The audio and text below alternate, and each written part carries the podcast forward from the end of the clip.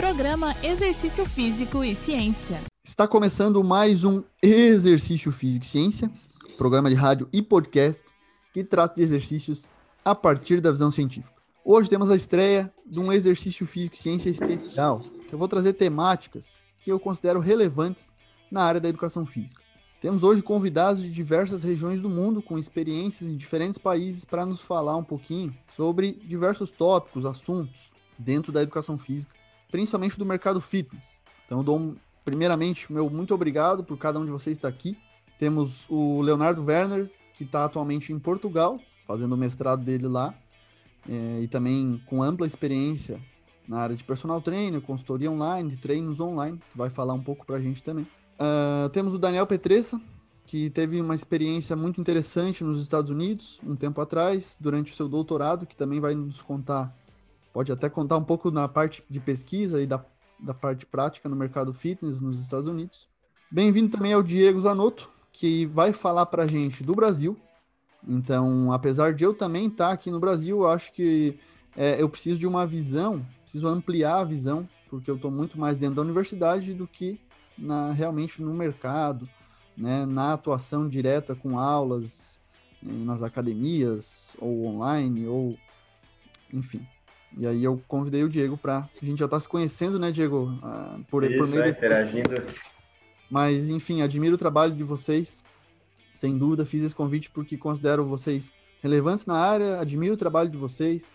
Né? Assim como o Miguel, que está na Austrália, também vai já vai entrar com a gente aqui para falar como é que é a experiência lá no outro lado do mundo. Tá, então, primeiramente, agradeço muito a presença de vocês e vamos lá. É, o que, que, eu queria saber primeiro de vocês? É, a gente vai do geral para o específico, mas eu uma apresentação de vocês, falar um pouquinho de cada um. É, podemos começar pelo Daniel, que está aqui apesar do, da proximidade estar tá em Mafra, mas a experiência dele nos Estados Unidos e primeiramente se apresentar aí. É, Bem-vindo ao podcast e esse eu considero um cara bem próximo de mim, um amigo aí. Olá, Fábio, Leonardo, Diego, um prazer estar falando aqui nesse podcast, que é um podcast que eu acompanho também, sou fã aí da grande qualidade que tem esse material aí do podcast aí do professor Fábio. Para mim é um prazer estar falando aqui um pouquinho sobre a experiência que eu vivi é, lá nos Estados Unidos. Vou tentar contribuir um pouco também, que eu acho que é, é bem interessante. Eu também estou curioso para saber do Leonardo e também do Miguel lá da Austrália e também do Diego, como que está o mercado, como que ele que está identificando o mercado aí da área fitness. Eu espero poder contribuir o máximo possível aqui com as informações. Às vezes, pessoas que têm interesse em em mudar de país, em procurar novas experiências. E a gente vai ter essa conversa que acho que vai ser muito legal aí. Fiquem ligados, porque vem bastante coisa interessante. Boa, lembrando que o professor Daniel, ele tem o doutorado em Ciências do Movimento Humano pela UDESC, né? Atualmente professor da, do ANC e da UDESC também, lá em Mafra coordena o curso, né, Daniel? De Educação Física, também pode trazer é, algo nesse sentido. É, fala, Léo, e aí, cara? Em Portugal, participou recentemente do nosso exercício físico e ciência entrevista. Exato. E aí da tua trajetória? Beleza, então boa noite, boa noite para todo mundo, Daniel, Diego, Fabião pelo, pelo convite. É, mais uma vez a gente conversando um pouquinho mais, assim como o Daniel falou, acho que vai ser muito legal tanto para a galera que está aí é, na graduação, como para os profissionais que às vezes pensam em também estar tá se mudando, né, trabalhando na nossa profissão é, pelo mundo afora, ter essa visão realmente dos profissionais de como funciona, tanto a área prática, às vezes também as informações acadêmicas. E é, para quem não me conhece, me chamo Leonardo, então estou é, aqui, é, fui, me formei na Universidade do Sul de Santa Catarina, na Unisul, em 2017. É, atualmente estou aqui em Portugal fazendo meu mestrado em atividade física adaptada, é, com foco principal em treinamento de pessoas com deficiência física. E, no geral, acho que é isso. Acho que Diego, tudo certo, cara? Então, um prazer em conhecê-lo. Estamos perto, eu acho, pelo que eu entendi. Pois é. Gente, talvez. Eu tô aqui no Abraão agora, me mudei, tava em, tava em Capoeiras. Mas é um prazer. Pô, então tu tá aqui do lado, tô aqui no Abraão também, né? Pô, então estamos no mesmo bairro. Mas é. vamos, vamos lá, vamos falar do Brasil e primeiro, mas fala um pouquinho de ti aí, galera te conhecer. Show.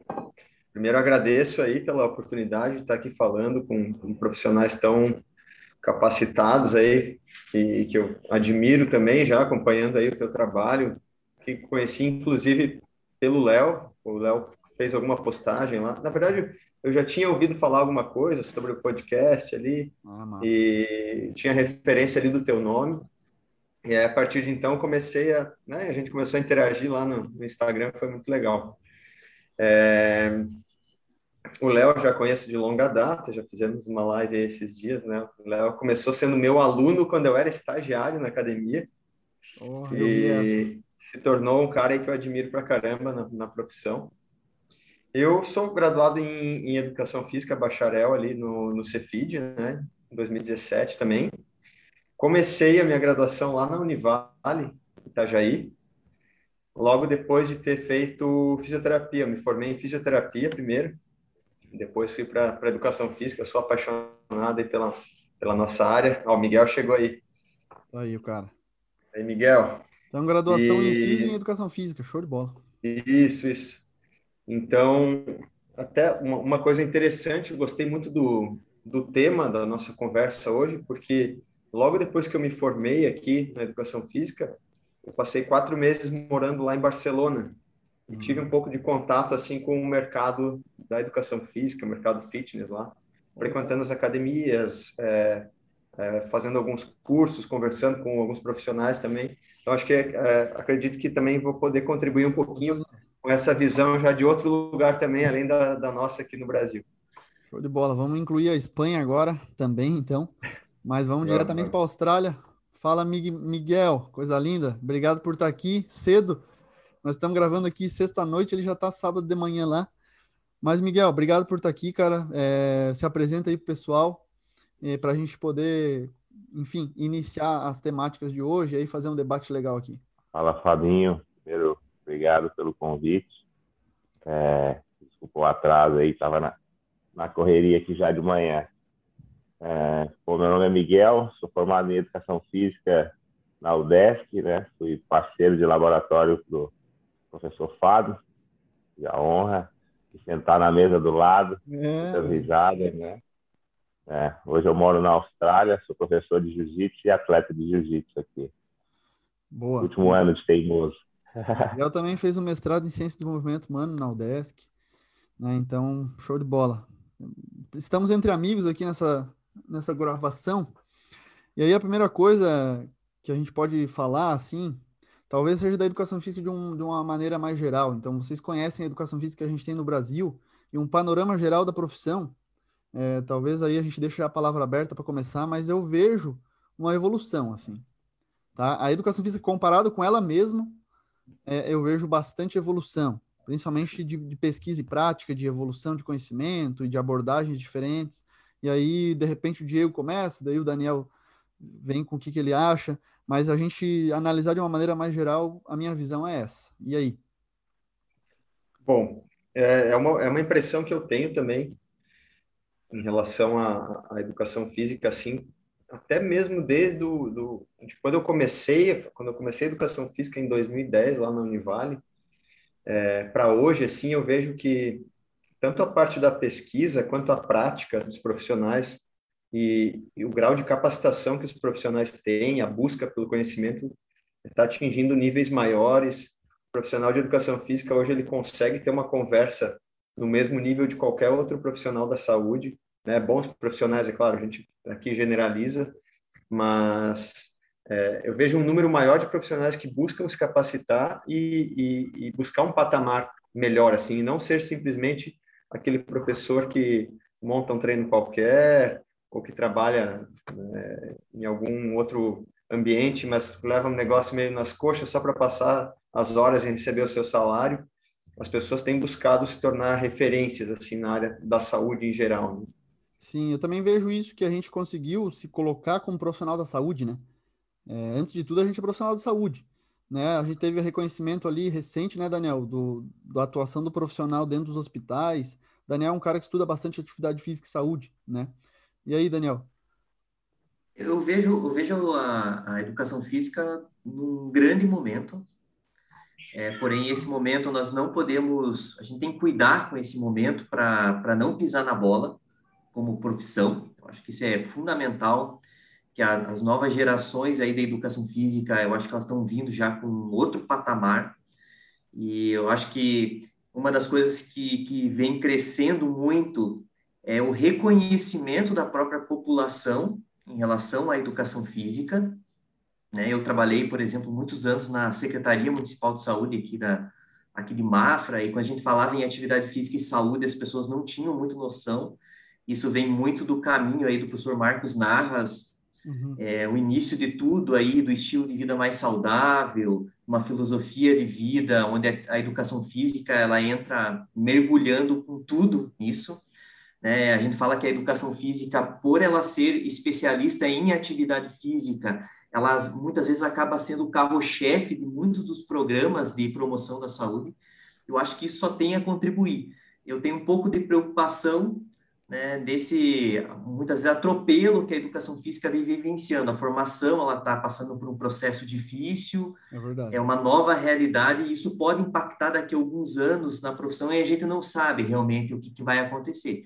Mas eu acho que é um grande momento aí da educação física, é, em si do bacharelado, nós vamos falar mais aqui da área do fitness, a licenciatura ela está se reinventando, acho que é importante, o professor dentro da escola, ele tem melhorado muito a qualidade da educação física escolar, e só tem que contribuir com a população, nossa profissão ela tem uma grande contribuição. Excelente. Léo, talvez o Léo seja o cara mais jovem aqui, eu acho, hein? Acho que o Léo é o cara mais novo. Seu, quase mais certeza. Novo aqui, um menos experiente para vocês aí. Nada, mas é um cara que é muito esforçado, que vive muito a área, assim, todos vocês aqui, acho que, pô, respiram educação física e tá toda hora pensando, todo dia pensando. Mas e aí, Léo, como é que foi, eh, como é que é a tua visão geral mesmo da área, evolução? Então, eu concordo bastante com o que o Diego e com o Daniel falaram. Até hoje, por acaso, estava tendo uma das, das matérias aqui do mestrado e, e, um professor veio falar justamente sobre a atuação do profissional de educação física nos centros de oncologia aqui de Portugal. Então, é justamente profissional trabalhando dentro de hospitais. É, acho que, é, como o Daniel falou, a área, no momento, passa por, um, por uma, uma, uma mudança muito grande. Acho que os profissionais estão buscando cada vez se capacitar mais. Ao mesmo tempo, entra a qualidade dos cursos de educação física e também é, o profissional buscando toda vez se capacitar e tudo mais. E é, nesse momento, acho que a educação física está vivendo é, uma fase de que as pessoas estão começando a ver é, o movimento, o exercício, a mudança do estilo de vida com o, o movimento, é, como às vezes muito mais como prevenção na atuação do tratamento de doenças específico é, e não só como é, algo estético, né? Aquele, aquele exercício como sempre foi feito, como lazer, como, como uma parte estética, e sim como parte de um tratamento, de um programa, às vezes é, multifatorial, multi, é, multiprofissional das áreas da saúde. Então, eu acho que com certeza vai crescer cada vez mais, a ciência tem avançado e os profissionais também têm que acompanhar esse, esse essa evolução da área, né? Muito bom. Já vou abrir a palavra para o Miguel, já vou perguntar uma coisa para ele que para saber lá na Austrália, porque realmente é uma é o outro lado do mundo. Mas é o primeiro tópico da nossa conversa, que é a regulamentação da profissão. Né? A gente pode rapidamente tratar desse assunto, até porque talvez o que mais que vai gerar discussão são os outros tópicos que a gente pode explorar mais. Mas na Austrália, Miguel, como é que como é que tá, né, claro, a, a, nossa profissão, a educação física, e como é que ocorre para trabalhar na Austrália como profissional de educação física, como é que tu tá aí?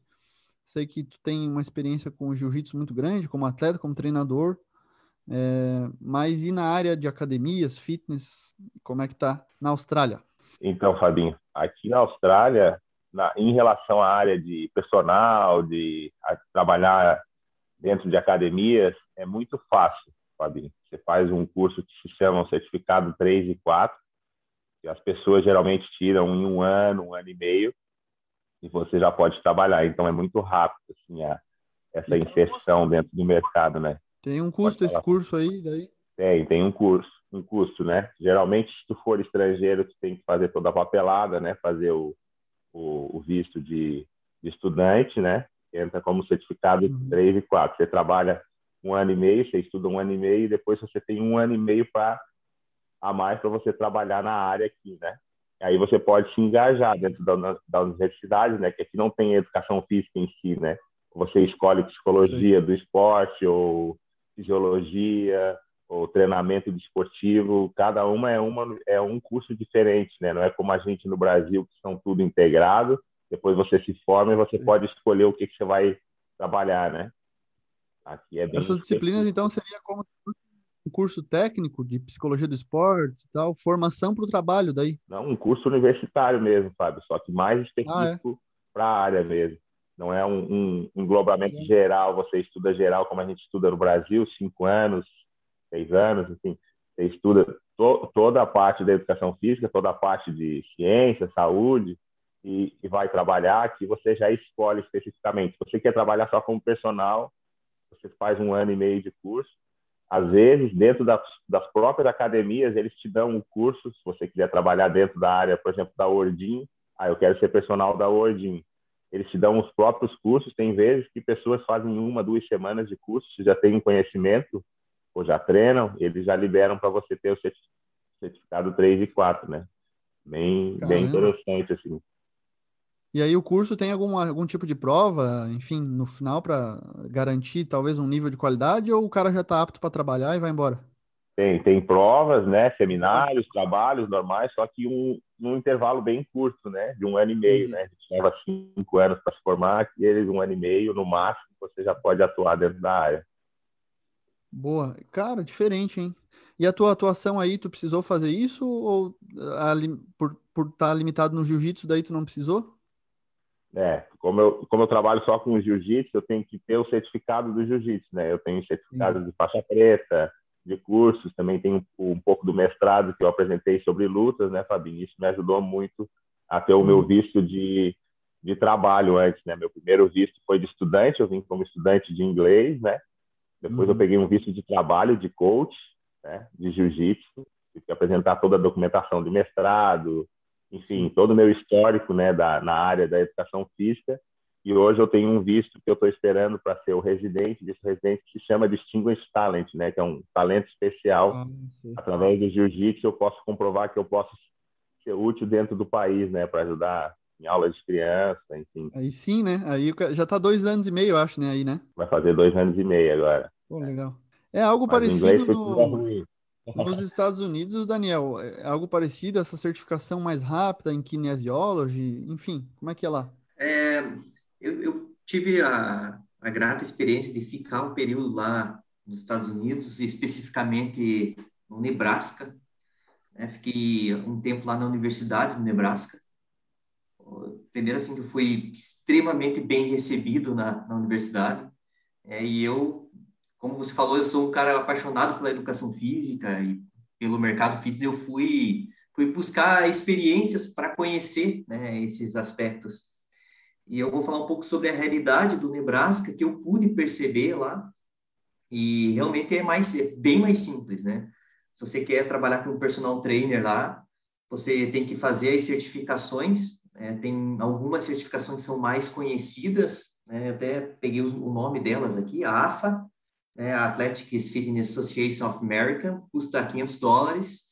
É, normalmente um curso desse aqui ele vai durar em torno de seis a oito meses. Devido à pandemia, ele tem, você pode fazer do Brasil esse curso se você quiser, fazer essa certificação e fazer a prova é, online. Né? Ele tem um sistema dessa prova online que você é, ele acaba travando, por exemplo, outras páginas, existe uma pessoa que fica te, te vigiando durante a é. prova online e tal, você pode fazer de outros países. Tem um, um, outro conhecido, uma outra certificação conhecida é ACE, The American Council on Exercise, que custa aí, você tem vários níveis, ele vai custar em torno de 550 dólares a mil dólares para você fazer essa certificação. E também a gente tem uma, uma, conhecida, que é muito conhecida no Brasil, que é a do colégio americano, né? Sim. Que custa em torno aí de uns 350 a 400 dólares. Você pode também é, solicitar apenas a prova e não fazer nenhum curso. Né? Você faz a prova e se você passa nessa prova, você já recebe a certificação para poder começar a atuar como personal trainer. Você também tem algumas certificações dentro do mercado fitness para aula em grupo, por exemplo, uhum. para spinning. Então, é muito mais simples do que é no Brasil, se a gente for pensar. Não tem uma regulamentação da profissão. Né? Essas certificações, elas são exigidas quando você é, procura empregos Uhum. Né? Por exemplo, você consegue identificar nos sites aqui os empregos, as buscas por empregos, normalmente as, as empresas vão pedir uma das certificações específicas. Aqui eu estou falando das áreas fitness, mas a gente tem as, as certificações também dos, dos esportes, e aí é uma coisa que eu não entrei muito. É, eu, eu, tentou, tentei identificar mais a parte mais fitness, Sim. e elas solicitam ou do colégio americano, ou da, da ACE, ou da AFA, se você não tiver, você não consegue é, trabalhar naquele determinado local. Cara, olha a diferença que é, né? Um curso custando ali 300, 200 dólares vai dar mais ou menos a mensalidade de uma educação física no Brasil, né, Diego? O, os, a universidade que eu trabalho, universidade privada, enfim, com a mensalidade mais ou menos de entre mil e mil e quinhentos por mês, né? Durante quatro, cinco anos, né? É, é, é, chega a ser assustador, assim, né? É muita diferença. E, e lá na, na Espanha era assim também. Tinha, eu tinha a possibilidade de fazer um curso técnico que era mais abrangente, assim, Tipo, é, é, eu não lembro bem especificamente como era, eu estudei isso lá, mas não, não lembro muito bem. Mas tu saía do, do ensino médio ali, tu poderia escolher um, aí, esse curso técnico, assim, que se não me engano durava um ano e meio, dois anos, que era mais abrangente. E aí tu podia escolher depois, ah, vou trabalhar só no, com musculação, vou trabalhar só hum. com dança, alguma, e direcionava, faziam, acho que seis meses depois daquilo. Ou tu poderia terminar o ensino médio e para a graduação de educação física mesmo. Uhum. Que acredito que na, lá em Portugal, o Léo vai poder dizer melhor, também, também é assim em relação à educação física em si. É, eles têm muito o desporto, né, o esporte como, é. como um conteúdo importante, assim, que, é, que aqui no Brasil eu vejo que o esporte ele tem ficado cada vez mais esquecido pelo, pelos acadêmicos. Até mesmo o perfil do, dos acadêmicos, tu olha, é, antigamente, pô, tem, tinha um atleta da natação, o um atleta do ex-atleta de futebol, o cara do jiu-jitsu, o, o, do atletismo. Agora tu vai ver é um do CrossFit, aí tem umas meninas lá da dança, aí o outro é, a outra metade lá é maromba só, tal. O, o esporte em si, né, é, essa manifestação aí que é tão importante, tem ficado meio esquecido. Eu vejo que lá na Europa é, é bem forte assim, né? Estados Unidos acredito que também seja, né? Porque tem um estímulo gigante, né? É bem coerente isso aí que o, que o Diego falou, né, Daniel? O cara vê os alunos hoje que chegam. Eu tô, tô dando aula para um primeiro semestre de educação física. Cara, tem aluno que já chega, pô, tô entrando na educação física, o famoso círculo, aquele que o cara faz e com o professor, o que, que eles querem, que esperam, enfim, o cara já quer ser personal, cara, desde o começo, já tá decidido. Né, vou fazer 4, 5 anos de faculdade, mas eu quero ser personal trainer. Sabe? Mas sabe, Diego e o Fábio, quando vocês é, apresentam essa informação, e é uma realidade em todas as faculdades, talvez seja uma, uma é o momento da gente pensar uma, uma graduação num formato diferente, talvez. Talvez chegou o momento da gente é, é, virar a página da graduação, dessa graduação que nós temos hoje, que ela é extremamente generalista, é, é uma dificuldade, tá? É uma dificuldade que vem há bastante tempo, pessoas que discutem a, o conteúdo, os conteúdos, as ementas da educação física, eu acho que chega um momento e a gente começa a identificar nesses países esse procedimento de alunos já entrando, querendo trabalhar numa área específica, né? Como o Miguel está lá, que ele é do jiu-jitsu e vamos dizer, ele não vai querer trabalhar com outra área, e isso acaba, às vezes, ele se especializando mais naquela área e trazendo uma qualidade melhor. Então, são coisas que talvez nós vamos ter que discutir é, num curto prazo é, a educação física, porém, no Brasil aqui nós temos as novas DCNs que devem ser, é, é, devem entrar em vigor a partir do ano que vem, né? a partir de 2022, as, os cursos não existem mais, a entrada é única, né? a educação física ela é, é educação física e depois de dois anos o aluno ele vai poder optar por licenciatura ou bacharelado. Então, são coisas que a gente tem que seguir pelas diretrizes do Ministério da Educação. Exatamente. É. Alterações, né? Acho que para evolução, enfim, re repensar a nossa área, desde a formação, da graduação é importante. Léo, em Portugal, regulamentação da profissão, cara. É, eu me lembro que logo que tu foi aí, tu gravou um vídeo muito massa, falando sobre a diferença que tem é, entre o Brasil e Portugal, e aí a gente já pode, tu, tu pode até comentar um pouquinho da, da, do nosso segundo tópico, que é justamente a valorização profissional. Né? Eu lembro do Léo meio decepcionado, poxa, Aqui ele é um cara, o personal mais famoso de Floripa, lá, lá de Porto. Depois já tá. Diego. tá. Depois do Diego, eu sou o mais famoso. É, ah, bom, beleza. Mas e aí, cara, Portugal, regulamentação da profissão e a própria valorização do profissional de educação física aí? Então, é, na verdade, antes de vir para cá, pesquisei um pouco, tudo mais, e já sabia que, que a área era um pouco mais desvalorizada. A gente vê, como o Daniel falou, nos Estados Unidos é a gente vê aquele lance mais business, é, voltado é tanto para as aulas coletivas como para os cursos específicos onde a, o cara ele vai paga, estuda às vezes seis meses, um ano e tira. E eu não, não imaginava que em Portugal ia ser é, tão próximo do lance dos Estados Unidos como é atualmente. Então, aqui, assim como nos Estados Unidos, existem esses cursos é, de, que eles chamam de é, técnico especialista em exercício físico, TEF. Então, estuda de. Aqui não, chega nem a um ano, a base é seis meses de curso. É o valor um pouco mais elevado, chega à base dos mil, mil e duzentos euros. Então, mas esse curso é específico para a área do fitness. Então, na parte da graduação, existe só a licenciatura, que são três anos, diferente do nosso, nosso bacharel licenciatura no Brasil, tem quatro anos. E ao final do último ano, eles ainda escolhem algo mais vocacionado. Pode escolher ah, mais treinamento esportivo, que vai mais para os esportes de modo geral, já vai um pouco mais vocacionado para a área do fitness, eles fazem esse estágio já específico para a área de atuação. Então, quando cheguei aqui, para mim foi já sabia que ia ser um pouco desvalorizado, mas não sabia que ia ser tanto. Então foi um choque bem grande, principalmente a área do fitness. Eu acho que nos próximos tópicos a gente vai falar um pouco mais sobre as tendências e tudo mais. Mas de modo geral, é bem atrasado em relação ao Brasil. Foi muito bom para perceber o, o, nosso nível de como tá bom realmente de estudo graduação no Brasil comparado até Estados Unidos e, e, a, e a Europa. E claro que a, a área acadêmica é, é um mundo à parte, separado, mas realmente de graduação, formação profissional, o Brasil está tá muito bem. Boa, boa. É bom, bom saber disso, né? É, Para quem está no Brasil, claro, mas é bom saber que a gente tem aí uma evolução já, né? Desde a criação lá 98 dos nossos conselhos regionais, Conselho Federal, isso traz uma certa, acho que uma maior seriedade, desde a regulamentação, mas é uma maior seriedade para nossa profissão e é uma base importante assim. É, entrando no que mais interessa, eu acho, né, galera?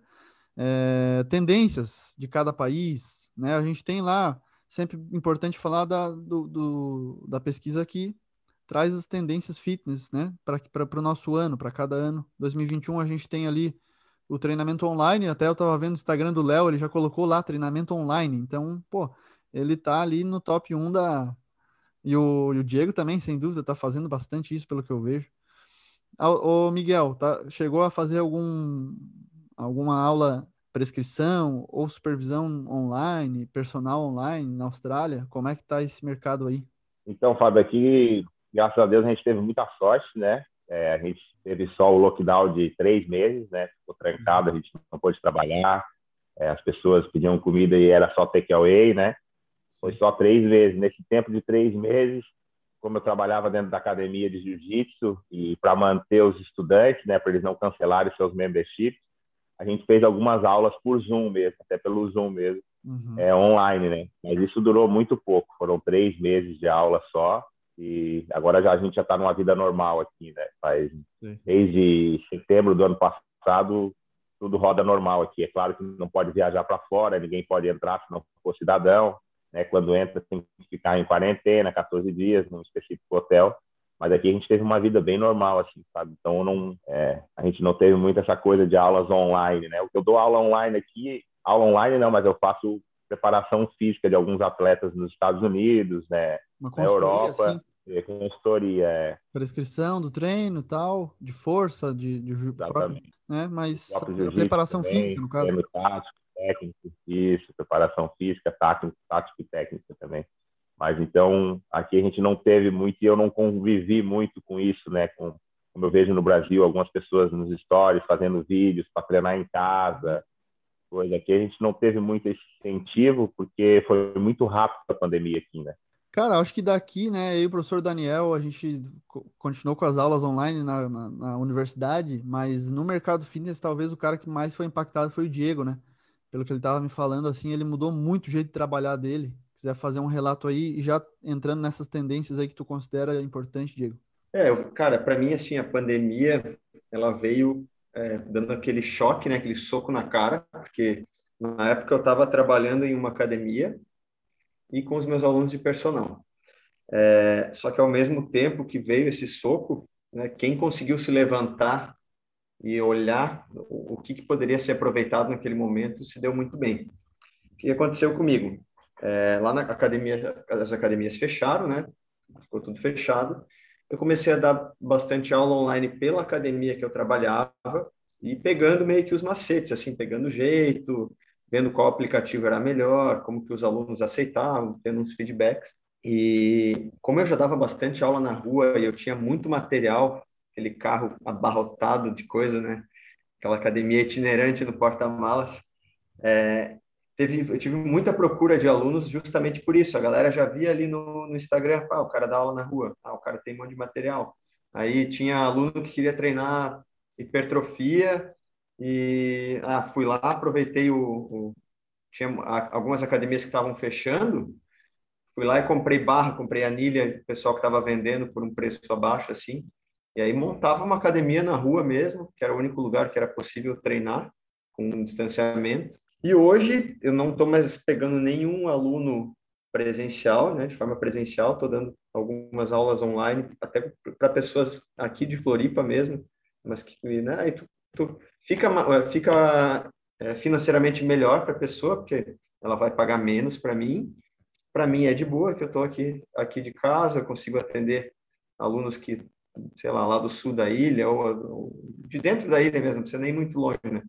É, não gasto com gasolina, não tenho desgaste do carro, dos materiais, consigo atender pessoas de outros lugares do Brasil e do mundo, e, e esse sistema de consultorias online ali também, com aplicativos, deu uma alavancada.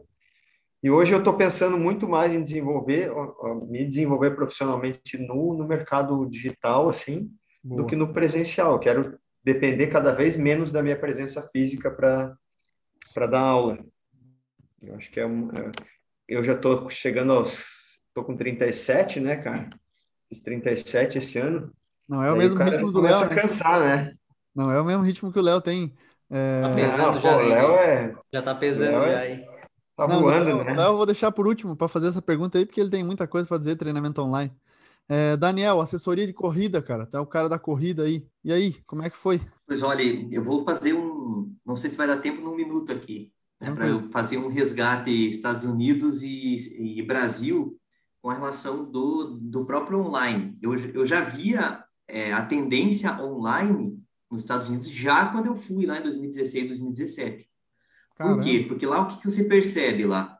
É, os, os americanos, estadunidenses mesmo, eles têm uma base muito forte de no ensino médio de movimentos, por exemplo, de musculação, de treinamento de força. Então, essa base eles têm muito.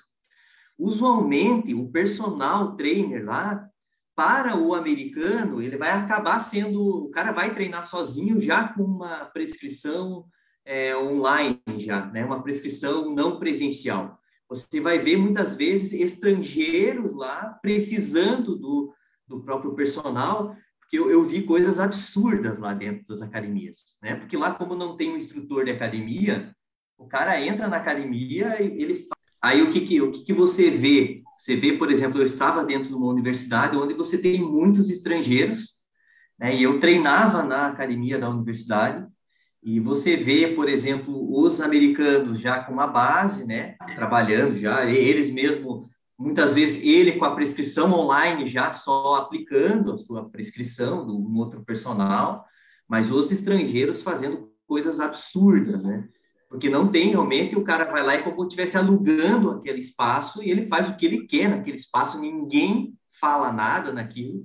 Então é uma coisa que eu verifiquei, né? Em algumas academias que eu fui até tinha a presença do personal ali presencial, como o Diego trabalhava antigamente, mas na maioria eu, via o pessoal já na prescrição online já. Né? Você via também, eu via também algumas pessoas fazendo aulas já online, isso já em 2017 lá.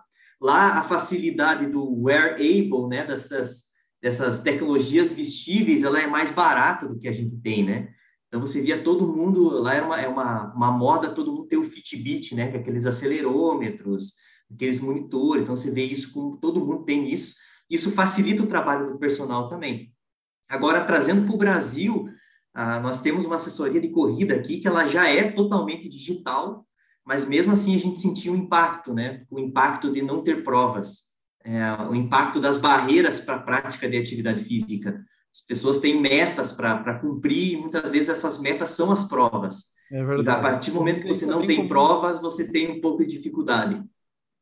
Ah, na corrida isso é bem comum, fazer uns 5 km, desafiar para 10, 21 e assim vai. E ah, acho que o próprio, o próprio aspecto motivacional de participar de um evento de corrida é completamente diferente de treinar e correr só por correr na rua, né?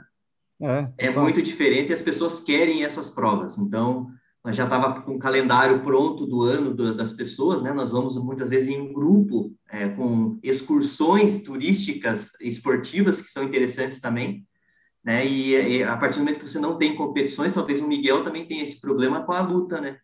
Ah, você treina, treina sem ter as competições presenciais e a partir das corridas virtuais terem dado uma, um gás até, mas é, é muito diferente a, o virtual do presencial. É uma logística diferente mesmo, corrida virtual, mas enfim, foi o jeito que foi dado, talvez mais temporariamente, né? A gente fez até na universidade ali, o Daniel deu a ideia, eu repliquei na, em Joinville. Mas jiu-jitsu, né, Miguel, já fica mais complicado, competições, já, já sei que voltou aí também. Não, não, já voltou ah. desde julho do ano, de outubro do ano passado, Fábio, quando liberou a, a volta já de atividade, de, no, tudo normal, já voltou às competições, né? Eu fiquei de fora o ano passado e voltei a competir. Semana passada foi minha primeira competição, depois de um ano e pouco. Caramba. E é. já levou, né? Já sei que ficou no lugar mais alto do pódio, sem dúvida. Deu, deu, deu sorte. Deu, deu sorte. O cara treina, treina, treina e tem sorte, foi... claro. Mas e a corrida pra, aí? Pra mim foi muito é bom. É comum? É comum demais, Fábio. Aqui eu sou, para mim, eu, sou, eu não conheço muitos países, né, Fábio? Então eu não, não, não posso afirmar assim com, com muita certeza, mas é, pelo menos na minha cidade, aqui em Gold Coast, as pessoas praticam muito esporte, Fábio, muito esporte. Que eu massa. concordo até com o cara dos Estados Unidos ali, que é, as pessoas que vêm do ensino médio, do high school, das escolas, eles já têm uma, uma participação em esportes muito grande, cara, dentro de musculação todas as escolas estaduais aqui, públicas, é, particulares, tem academia, tem piscina, tem diversos esportes, Fábio. Eu fico, às vezes, até querendo voltar a ser criança, porque você vai na praia, eles estão participando de canoísmo, natação, triatlon.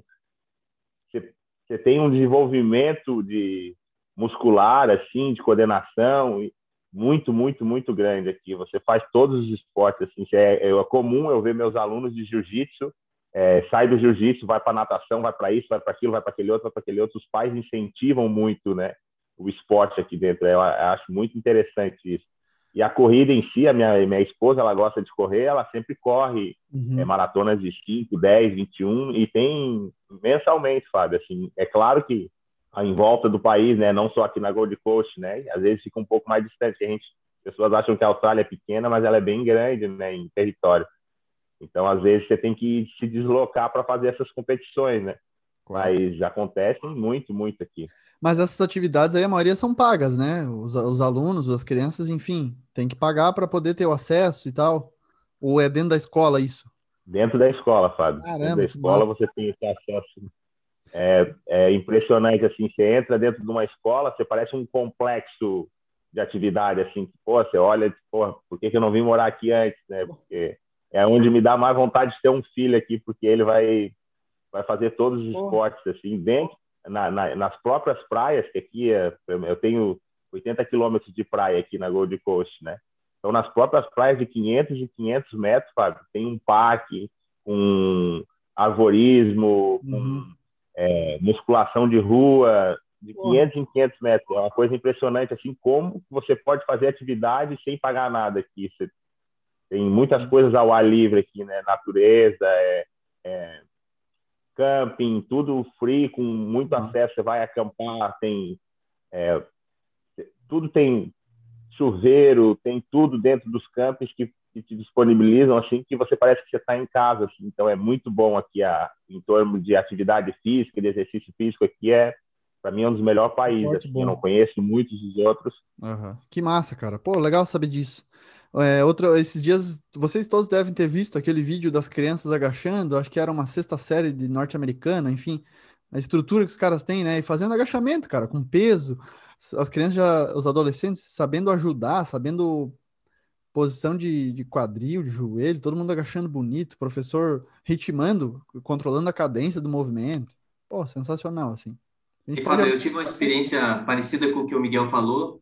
Eu jogava um futebol lá numa, numa high school e a primeira vez que eu fui, eu não sabia que era uma high school, né? Eu entrei pela escola por um portão e parecia um complexo esportivo, parecia um clube. Tinha oito quadras de tênis, uma quadra de beisebol, tudo com grama sintética, com patrocinado por grandes marcas, né? E a gente jogava no campo de futebol americano, jogava futebol no, no campo de futebol americano com os mexicanos, tal, com os estrangeiros, mas a estrutura espetacular, espetacular. Faz que nem o Léo, joga uma bolinha, mas é com brasileiro aí, ele vai lá para Portugal para jogar bola com brasileiro. Daí não é diferenciado, né? O brasileiro essa, tem mais. Essa semana a gente jogou aqui um Brasil contra Portugal, pô, ganhamos ainda. Pô, não Não, mas assim, ó, fala... no futsal, tá louco, cara. O melhor do mundo hoje acho que é português, né? No futsal. É verdade, no futsal é assim. E aqui, assim como também no Brasil, é, é muito forte a, a, parte esportiva.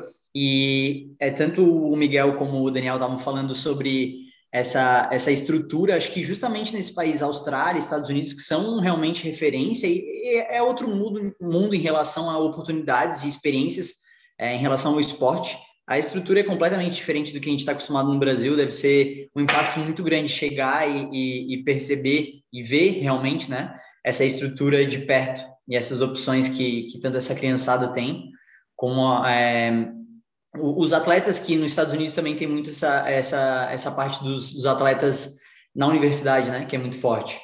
Então, é, falando sobre, sobre o, o, hoje em dia o exercício online, eu acabei migrando, migrando meu, a minha a minha atuação aqui para online, porque trabalhei quatro meses em, em aqui chamam de ginásio, que é academia, e realmente é, é, é, muito atrasado em relação ao Brasil, depois a gente vai falar um pouco mais de tendências, né? Mas muito diferente, eu realmente não me sentia valorizado, não me sentia motivado para trabalhar é, por uma academia que não tem vínculo nenhum é, com um profissional, então, acabei migrando, é, a minha atuação hoje em dia é muito online, tanto na consultoria como no, no personal online, que aproveitando essa, esse momento do Brasil ainda está em pandemia, acho que é o país que vai ficar na pandemia realmente do início até o final da, desse processo. Então, esse caneco é nosso, esse caneco, infelizmente. É, não, o Brasil quer ficar em primeiro de qualquer forma, não tem jeito. E então acho que foi um momento ideal para migrar essa parte para online. E eu acho que o que traz de benefício é, essa qualidade de vida, essa, esse ajuste de horários, para que, como o Diego falou, consiga estar em casa, atendendo as pessoas. A gente entende que não é a mesma coisa, às vezes dá vontade de atravessar ali a tela e, e realmente ajudar a pessoa de uma forma diferente, tocar, né, que a gente tem esse, esse costume. É, mas é uma necessidade, é uma, é uma coisa que veio para ficar, é uma tendência é, da, da, da CSM para esse ano. Então, acho que as pessoas estão cada vez mais buscando isso justamente por essa, essa, esse lance mais moldável que o, o exercício online promove. Boa. E aí tu já tocou num ponto interessante, né, cara? Pô, tu saiu do Brasil é, numa situação já de pandemia, mas tu chegou no, no em Portugal e, pô, é, o impacto na, na, na tua própria valorização como profissional de educação física foi negativo nesse caso, né? Então, tu sentiu de um ir de um lugar melhor para um lugar pior no quesito valorização. Não sei, Diego, tu acha que tu é um cara valorizado no Brasil pela tua profissão? Qual que é a tua opinião, assim? Cara, eu confesso que eu me surpreendi positivamente, assim, é, quando eu comecei a trabalhar como personal, porque eu pensava, pô, cara, quanto é que eu vou cobrar, né? Já entrando na questão da, da, da valorização financeira, assim eu ficava naquela, pô, a mensalidade de uma academia é tanto, se eu for cobrar tanto, pô, a galera não vai pagar, cara, é muita grana por mês. Ficava matutando assim. E para minha surpresa, cara, tem muita gente que paga muita grana. Uhum. É, aí que eu percebi que, é, que tu tem que se valorizar mesmo, tem que cobrar, tem que pensar ali no passado o quanto tu já estudou, o quanto tu se dedica, o quanto continua estudando Então, eu me sinto bastante valorizado, assim. Só que eu fui, sou uma pessoa que eu sempre corri atrás para conquistar essa valorização. Claro. Eu vejo profissionais de educação física que são extremamente acomodados, uhum. que ficam satisfeitos lá com os seus 10 reais por hora aula numa sala de musculação, e aí não tem como dizer que, essa, que, que, que o, profissional, o profissional da educação física, de educação física é valorizado. Eu acho que entra numa questão é, mais individualizada, embora, é, é, no geral, a profissão eu vejo uma valorização um pouco maior, principalmente agora, é, pós-pandemia, com, com essa a galera tendo muito esses sintomas, essas consequências pós-Covid, né? Quem, quem pegou Física essa síndrome né, pós-Covid, né? eu acho que, que o exercício físico ele está tá cada vez mais em alta. O pessoal está tá enxergando mais como um remédio, como uma prevenção também. Esse é o campo, né, como eu falei, do professor Daniel, atividade física e saúde. Eu acho que o Daniel talvez tenha mais tempo, acho, de experiência, desde a graduação, mestrado, doutorado, ele já é, é alguns anos mais velho aí que eu. É, mas é a percepção, Daniel, dessa evolução, tem, tu, sente um cara valorizado, porque tu tá, tu tá tanto na pesquisa quanto na docência, né, em educação física, mas tu tá na, na prática profissional, no, na academia, na assessoria de corrida, enfim.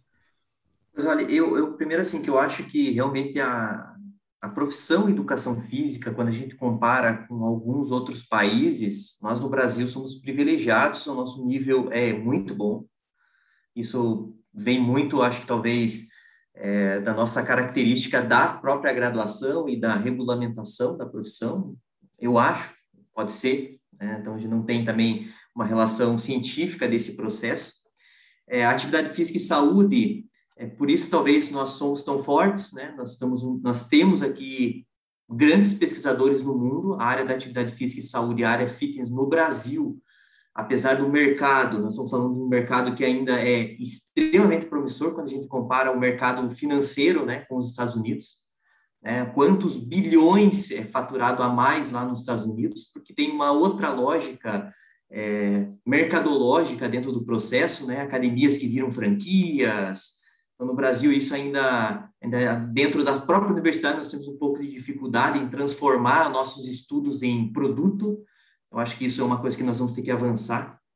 E pessoas que vão ouvir aqui o nosso podcast, é, muitas vezes têm vontade de ir para outros países. São, é experiência legal, como o Miguel está tendo lá na Austrália, mas é, é uma, uma experiência desafiadora também. Eu recomendo que, se for querer, é, vai lá ser personal nos Estados Unidos, mas que vá de uma forma legal, e aí é, obter os vistos de trabalho, não é tão simples de se obter esse tipo de, de situação, né? Eu acho que isso é fundamental. É, o estudante, por exemplo, é proibido de trabalhar na maioria dos vistos, nós temos vistos especiais, eu acho que é importante é, tentar se informar mais ainda sobre os vistos. Financeiramente, hoje, um personal nos Estados Unidos deve ganhar em torno de 20 a 60 dólares por sessão. As sessões não duram, é, também não duram como a nossa aqui, que é uma hora, às vezes podem durar, às vezes, 30 minutos, 20 minutos só a sessão, que às vezes só passar a informação e o cara faz sozinho, então são características um pouco diferentes, né? mas eu acho que essa valorização da educação física, ela vem muito dessa, do que o Diego falou aqui, né? de acreditar que o nosso trabalho ele é fundamental, e ele é fundamental, e eu vejo, às vezes, muitos, muitos profissionais da própria educação física que não acreditam nisso, né? que a atividade física ela tem um impacto tão forte, ela não é a cura da humanidade, mas ela tem um impacto muito forte na, na vida das pessoas. E é o que eu, que eu gosto de fazer, é o que eu gosto de falar. Boa, boa. É, o Daniel falou um negócio interessante que acho que serve no caso do Miguel, que foi a passagem de um visto de estudante para um visto já mais, talvez permanente, né, Miguel? É, mas sem dúvida tu usou um pouco do, da educação física, né? Tu usou o teu mestrado, é, tu usou aí o teu trabalho, que hoje é enfim, como professor de jiu-jitsu, mas e aí, cara, tu é um cara respeitado aí, é, ou a educação física é respeitada na Austrália? Como é que é a visão dos profissionais aí? Sim, sim, Fábio. Eu posso falar melhor na área do, do jiu-jitsu, né? É, aqui eu sou tratado como um rei, assim, para ele, porque é, o jiu-jitsu aqui está como se fosse 2005 na, nos Estados Unidos, assim, está crescendo muito, muito, muito, muito ah. rápido. Eu lembro há dois anos atrás, quando eu competi, comecei a competir aqui, é, tinha dois, três faixa pretas, quatro faixa pretas no máximo, estavam 500, 600 inscrições num campeonato. Hoje você vê duas mil, três mil inscrições, que eu também trabalho como árbitro para ajudar nas competições, né? É, você vê um crescimento do esporte aqui é absurdo, assim, que se você pensar hoje aqui na Gold Coast, que é uma cidade pequena, assim, a gente tem 16 academias de jiu-jitsu. É, eu falo com pessoas de 5, 6 anos atrás, que já vieram aqui bem antes, tinha duas, três, né? É, é, é, muito bem valorizado, Fábio, é muito bem valorizado aqui as aulas, né? as pessoas, como você tem, muitas pessoas aqui trabalham como trade, Fábio, é, é mecânico, eletricista, ah. tem muitas essas profissões, as pessoas aqui elas não gostam muito, não são muito incentivadas a estudar, a entrar na universidade, o povo australiano, né? Porque ah, é, essas profissões se pagam muito bem, Fábio. É, você ser construtor ou ser encanador, você ganha muito, muito, muito bem. Você consegue viver, ter uma casa grande, é, sustentar toda a tua família, né? Então essas pessoas elas têm dinheiro para investir, assim. É, é, normal eu chegar e cobrar lá 150 dólares numa sessão de jiu-jitsu. É claro que é, é, é, bem diferente de uma sessão de musculação, né? Que geralmente custa em torno de 50 dólares, 70, 80 dólares numa sessão de personal trainer dentro da musculação, né? E no jiu-jitsu você tem um pouco de um trabalho mais individual, né? Você tem que participar, né? Você tem que ser derrubado, a pessoa tem que se amassar, você cobra um pouquinho mais caro, né? Mas é muito bem valorizado, muito bem valorizado, assim, e as pessoas, elas te ouvem muito, assim, elas, tudo que você fala é, é como se fosse amém, assim, então você tem que tomar muito cuidado com o que você fala, qual é a informação que você passa para o seu cliente, né? Porque se você se eles desconfiarem ou você acabar fazendo algum erro, eles são muito de não, eu não vou, não trabalho mais com eles, né? Entendi. É, mas é uma valorização incrível, assim, Fábio, é muito bom. É, as pessoas que todas que trabalham, que eu conheço aqui, trabalham dentro da área de educação física, tanto na escola como em academias, como ao ar livre, como treinamento esportivo, são muito bem valorizadas, assim, conseguem ter uma vida digna, viver muito bem, né? Sim. Pô, e, uma coisa e importante aí... É Fala, Miguel. E aí, querendo ou não, também tu escolheu uma área que o, o, o próprio jiu-jitsu brasileiro é muito valorizado fora do país, não é? é o jiu-jitsu brasileiro, penso eu que a, a, nível de, de quando a gente olha o UFC, é sempre visto como é. uma, uma, uma referência. Então, acho que isso conta muito, já tendo essa tua especialização e o mestrado dentro da educação física, junto sendo faixa preta na área de jiu-jitsu, que é muito bem vista fora do país, né?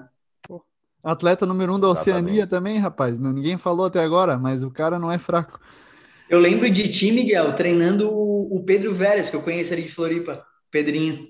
Isso, eu continuo treinando ele, ele tá no, no Texas Vélez. hoje, né? Hoje ainda conversei um pouco com ele aqui sobre o treinamento que ele vai fazer. Ele acabou machucando o joelho, mas ele é inquieto, ele tem que treinar, senão vamos treinar um pouco de membro superior hoje. Uhum. Bichão todo tá também. Pra caramba. Ó, então a gente já entrou aí na, na, faixa salarial, né? Que é importante. Pô, os ouvintes querem saber, os alunos, com, com, certeza tem estudantes profissionais de educação física, mas o Miguel falou em 50, 70 dólares por sessão de personal, assim. Daniel, lembra nos Estados Unidos que, pô, já falou de treinamento online lá em 2015, 16, mas personal nos Estados Unidos? 20 a 60 dólares, normalmente. Né? E você vai ter também a hora-aula para aulas em grupo, que às vezes pode subir um pouquinho mais Uhum. mas gira em torno desse, desse processo aí. Né? Você vai também vai ter, vai ter imposto para pagar lá, né? Lá também tem imposto para pagar, apesar de a gente achar que é mais fácil esse imposto. Você também vai ter alguma dificuldade se você for trabalhar contratado dentro de uma academia, se você estiver é, apenas usando aquele espaço, existem valores diferentes, né? É, dentro desse processo. Eu acho que um negócio que, que eu tenho curiosidade de, de, do Miguel também, Miguel, você que nem você que é, veio do Brasil, está morando aí, qual é a dificuldade da língua é, para as tuas aulas, para o teu, para tua rotina de vida aí? Eu acho que isso é importante para o pessoal que vai nos ouvir também, porque eu tive muita dificuldade quando eu cheguei lá. Aqui na Gold Coast tem muito brasileiro, Daniel, então você acaba meio que se acomodando e não procurando. Eu acho que como nos Estados Unidos você é obrigado a falar tanto inglês, né? É, aqui tem muito brasileiro, então você o meu, o meu grupo de amigos é muito brasileiro, né? Então, as pessoas que treinam jiu-jitsu, pelo menos na minha academia, tem bastante brasileiro. É, mas é uma dificuldade muito grande, assim, principalmente para mim, que eu nunca estudei inglês, né? Nunca, na minha época, eu nunca tive esse incentivo. Meus pais nunca tiveram dinheiro também para colocar numa aula de inglês, né, dentro do Brasil. Então, foi bem puxado, porque eu cheguei aqui com 31 anos, né? É, já é mais difícil de você aprender o inglês em si, né?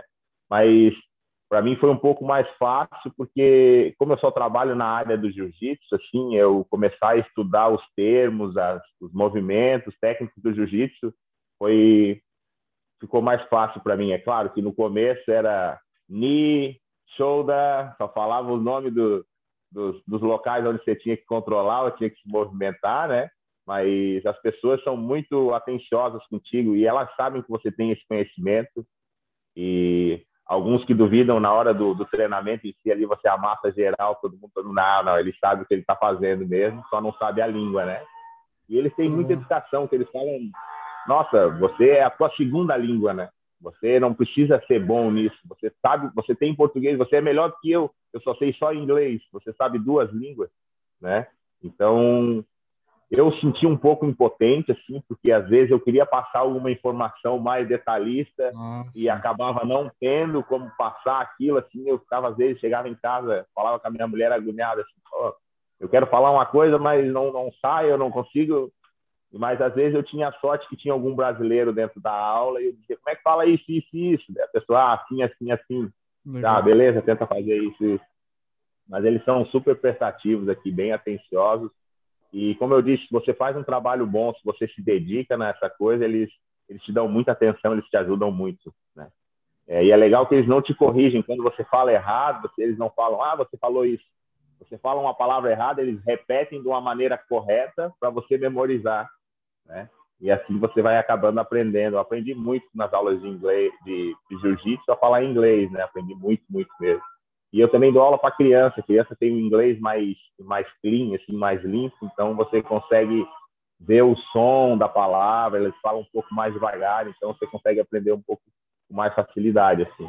Mas eu acredito aí, Daniel, nos Estados Unidos, é ou você tem que falar ou você tem que falar, né? É, eu fui, eu fui para uma cidade que tinha poucos brasileiros. Tinha o pessoal do jiu-jitsu, né? Sempre tem, né?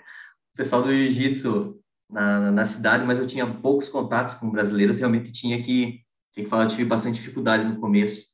Depois, hoje eu estou um pouco enferrujado, mas depois você vai se acostumando também, mas não é fácil. Uma, uma das, uma, uma das dos, dos, questionamentos que eu tenho também em relação ao Leonardo, como que você, você precisou de visto para atuar aí, alguma coisa nesse sentido, Léo? Eu ia falar até assim porque, querendo ou não, o inglês de vocês dois é completamente diferente, né? Porque o inglês da Austrália também, o, o, accent ali, o sotaque, é muito diferente. Então, para entender, para treinar o ouvido e para falar também, completamente diferente. E nos Estados Unidos, é aquele inglês mais rápido, mais misturado, que às vezes para entender demora um tempo. Aqui em Portugal, até, por mais que seja português, eu também tive dificuldade no início. Parecia que eles estavam falando inglês de tão rápido, enrolado e com máscara ainda, no início da pandemia. Então, na aula tinha que ficar mesmo prestando atenção. É, e aqui, como eu vim com visto de estudante, é, também tem limitações para trabalhar. É, eu, existe um órgão aqui que se chama CEF, que meio que ajuda os, os estudantes e também os estrangeiros. Então, eu tenho que pedir a permissão do CEF para poder trabalhar. Então, atualmente, como eu estou na área digital, não, não preciso dessa permissão, mas é, acho que é muito importante, como vocês falaram no início, tentar vir de forma legal é, facilita, é um processo burocrático de documentação, vai se incomodar, assim como se fosse fazendo no Brasil, de forma igual, mas é muito importante, acho que, estar tá com a documentação correta, estar tá em dia, é, para poder, até, até isso acho que passa uma, uma certa credibilidade para quem está é, pagando o seu serviço. Acho que, que conta bastante. Boa, e Léo, é, é, a questão de faixa salarial, tu chegou a trabalhar um tempo em academia, em sala de musculação mesmo, cara. Como é que funciona em Portugal?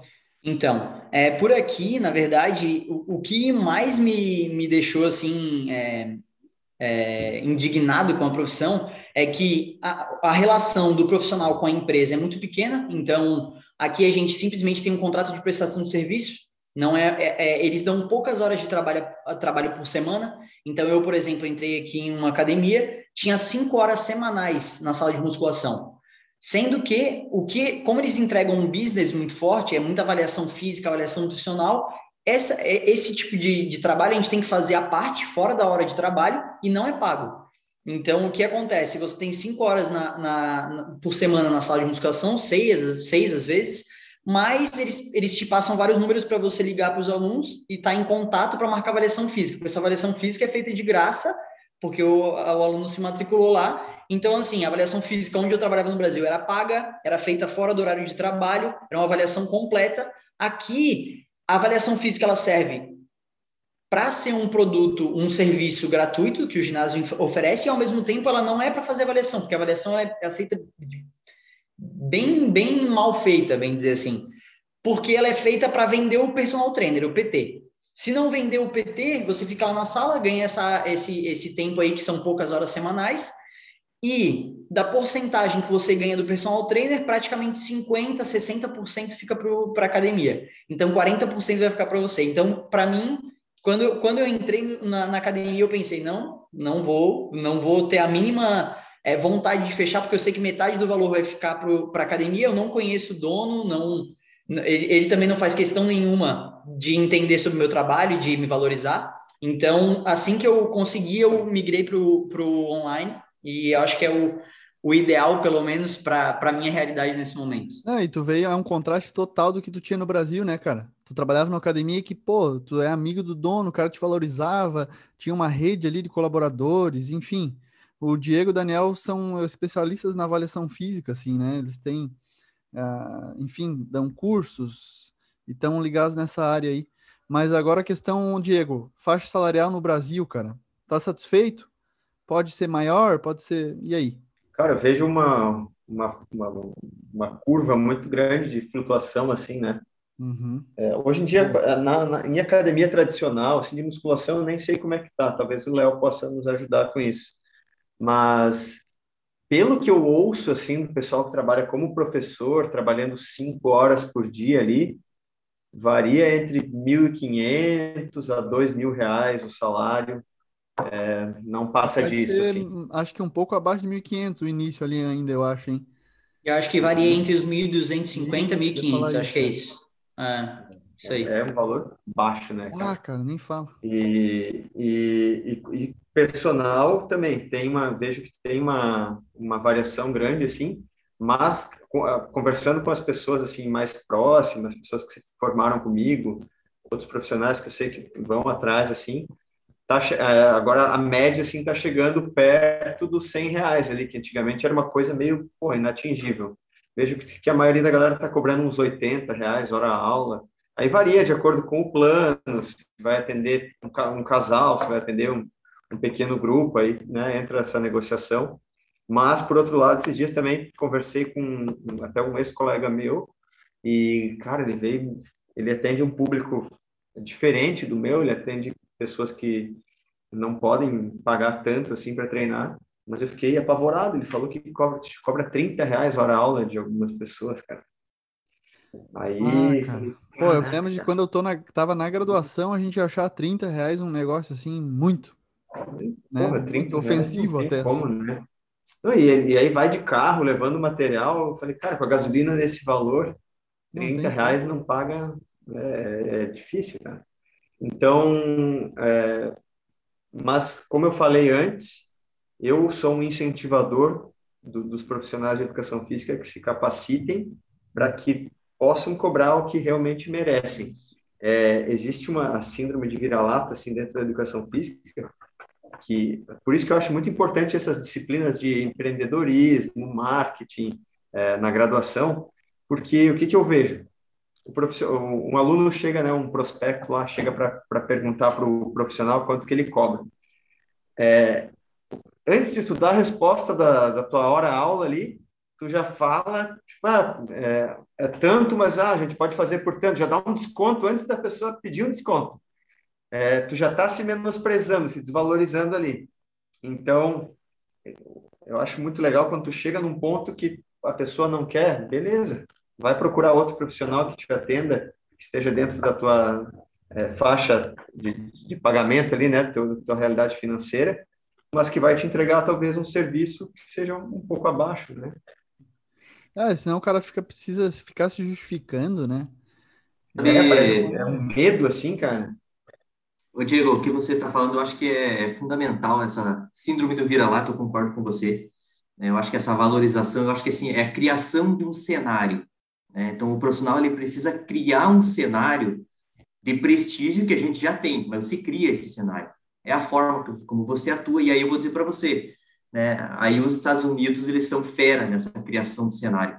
Né? Você percebe as franquias que eles têm, não é, às vezes é só uma roupagem diferente, movimentos que já são executados, cria uma roupagem diferente se vende uma roupagem diferente com uma credibilidade e tal. Isso agrega valor ao serviço e é fundamental também para que a gente consiga manter um serviço de qualidade que você consiga cobrar para você manter as suas qualificações, as suas capacitações. Acho que isso é fundamental. É, eu acho que esse, isso, tu criar essa uma autoridade assim, por isso que é, acho que até o Léo que colocou esses dias, acho que foi o Léo assim que postou, é, dando a sugestão para para se, se tornar um bom profissional valorizado ali, tu tem que ser especialista. É, não adianta querer saber fazer de tudo um pouco. Ah, eu atendo um cara que é atendo futebol, atendo natação. Atendo... Eu acho que assim como qualquer outra profissão, o especialista ele tem mais capacidade de entregar um bom serviço e também de cobrar mais por isso, né? Porque, querendo ou não, a gente, como, como profissional, a gente é um, uma pessoa que, pra, que é paga para resolver problema, para ajudar uma pessoa a atingir o que ela quer. A gente tem que resolver problema, né?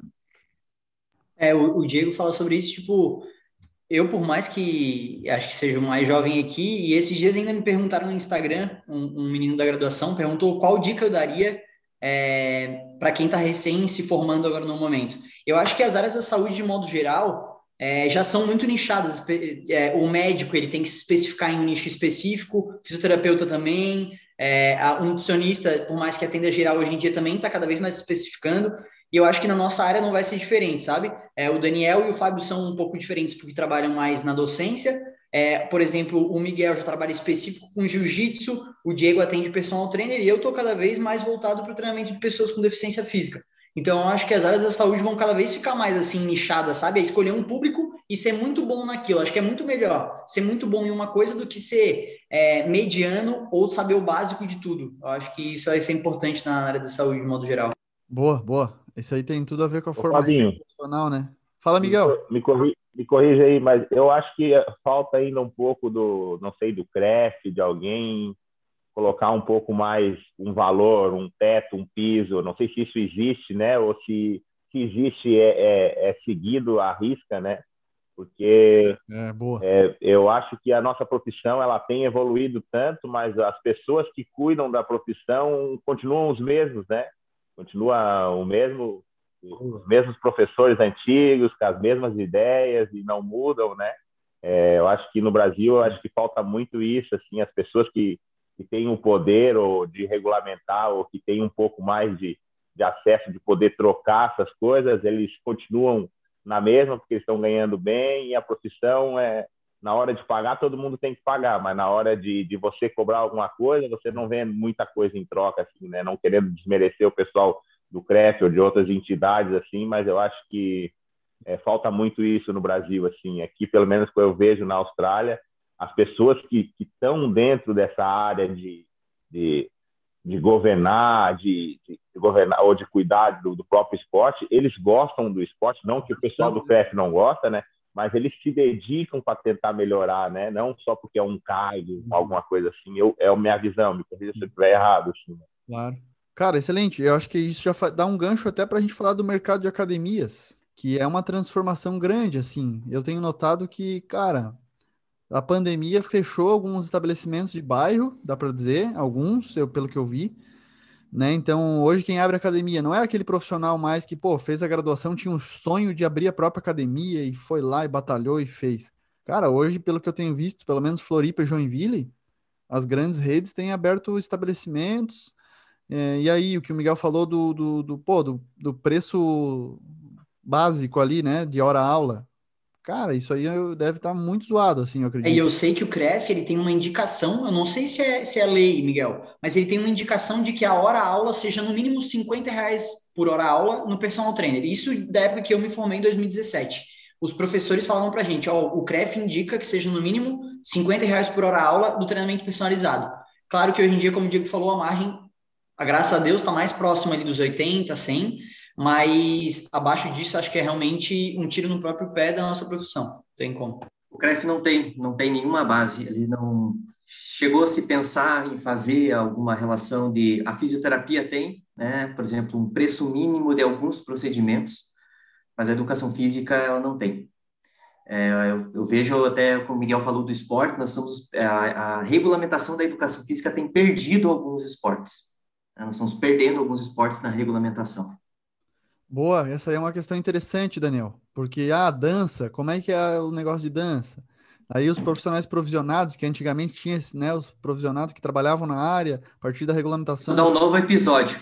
É, pois é. Dá um novo episódio, pode fazer um episódio desse aí. É, é outra discussão. A, as, os esportes que a educação física está perdendo. Vai dar, vai dar audiência. É. Não, Miguel, como é que tá aí na Austrália o mercado de academias, cara? Eu sei que tu tá todo dia treinando ali, puxando ferro pra caramba, um dos caras mais fortes que eu já conheci aí. E aí? Oh, Cara, deixa eu, deixa eu primeiro deixa eu, deixa eu falar uma frase que é tua, que é muito boa. É, Força só é ruim quando é pouca. Força só é ruim quando é pouca. Essa é boa. Essa é a melhor. Vou falar, eu posso te falar assim com 100% de certeza que é só redes, cara. é muito difícil tu ver uma academia de bairro. Você consegue ver estúdio, né? Algum estúdio é, como a gente vê fisioterapeuta trabalhando com a pessoa individual, né? E o que é mais é, que não são de, de redes, a gente consegue ver os crossfit, Fábio. Tem muito crossfit, né? Tem muito box de crossfit, que eu posso dizer que não são de redes que as pessoas, que aqui é World Gym, Snap Fitness, é, My First Gym, todas essas academias tem na Austrália inteira, assim. E é legal que aqui é meio dividido por bairros, né? A gente, eu moro na Gold Coast, que é uma cidade, mas você não fala que mora na Gold Coast, você fala que mora na praia, qual praia que você mora, né? Por exemplo, em Burley. Em todo bairro tem uma Snap Fitness, tem uma Odin, tem uma My First Gym, todo bairro tem essa uma rede como você vê no Brasil um McDonald's. Em cada lugar tem um tem um McDonald's, né, que é bem interessante, né, que eu posso dizer. Essas redes derrubam qualquer qualquer academia de bairro, eu acho. Eu nunca vi uma academia eu nunca vi uma academia assim de bairro que eu posso, é claro, não viajei muito aqui na Austrália ainda, né? Às vezes em umas cidades menores, né? Porque tem Sim. muito interior, possa ter essas academias, né? Mas acho que as redes elas dominam tudo, assim, sabe? Assim, tudo, Boa. tudo. Interessante, cara. Diferente, né? No Brasil a gente tem ainda bastante espaço, assim, ainda. Apesar de estar perdendo, essas academias aí menores né, ainda sobrevivem, eu acho. É, mas o, a questão do CrossFit ali, re, regulamentado com a marca, usa o CrossFit como marca, paga licença, esses boxes aí? Exatamente, usa ah, tá. CrossFit como marca. E Porque eles tiveram uma perda bem grande, né? A...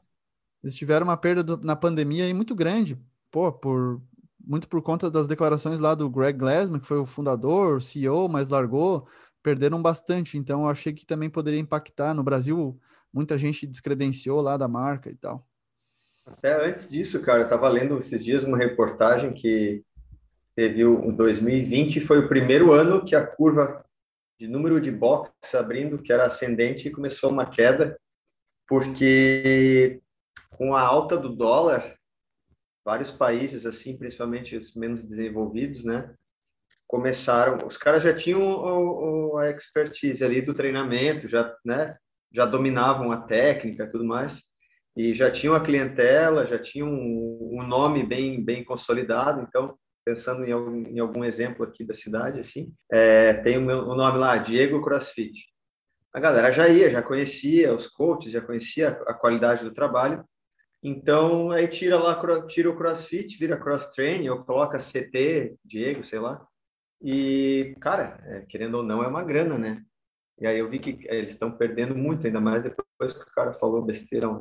Sim, sim, sem dúvida. Como é que tá aí, Léo, o mercado de academias, cara? Tipo, grandes redes dominam? Semelhante assim? Eu me lembro de ir para Itália em janeiro de 2020, eu treine, fiz uns treinos lá nas academias que não, não eram dominados por grandes redes, mas é, na Itália muito mais velho, e a Portugal é semelhante também, mas né, academias com aparelhos antigos, com professor lá largado, depois a gente pode comentar um pouco do, da questão do profissional de sala lá e tal, mas um pouco mais rudimentar, assim, talvez o Brasil um, 20 anos atrás, assim, eu me lembro. É, exato. Aqui também, como, como o Miguel falou, e nos Estados Unidos é a mesma coisa, as grandes redes dominam. Aqui existe uma rede que se chama Solinka, então a Solinka é, comanda aqui em Portugal. É, existem, um, uma, um, por exemplo, aqui na cidade do Porto, que é uma cidade pequena em relação a outras cidades é, mais conhecidas na Europa, tem uma, um, um grande número de, de academias low cost, e elas que comandam realmente, e fora disso existem algum, alguns estúdios que atendem de forma personalizada, mas na grande parte essas academias low cost mesmo, e por isso que, que, é, que por conta desse business, por conta dessa ideia da venda, entregar uma boa estrutura com um atendimento é, não tão personalizado, é que chega a nossa profissão sofre tanto aqui, é, porque o, o profissional acaba sendo menos capacitado, é, recebe menos por isso, é menos valorizado, e isso reflete no atendimento e na, na qualidade do serviço, com certeza.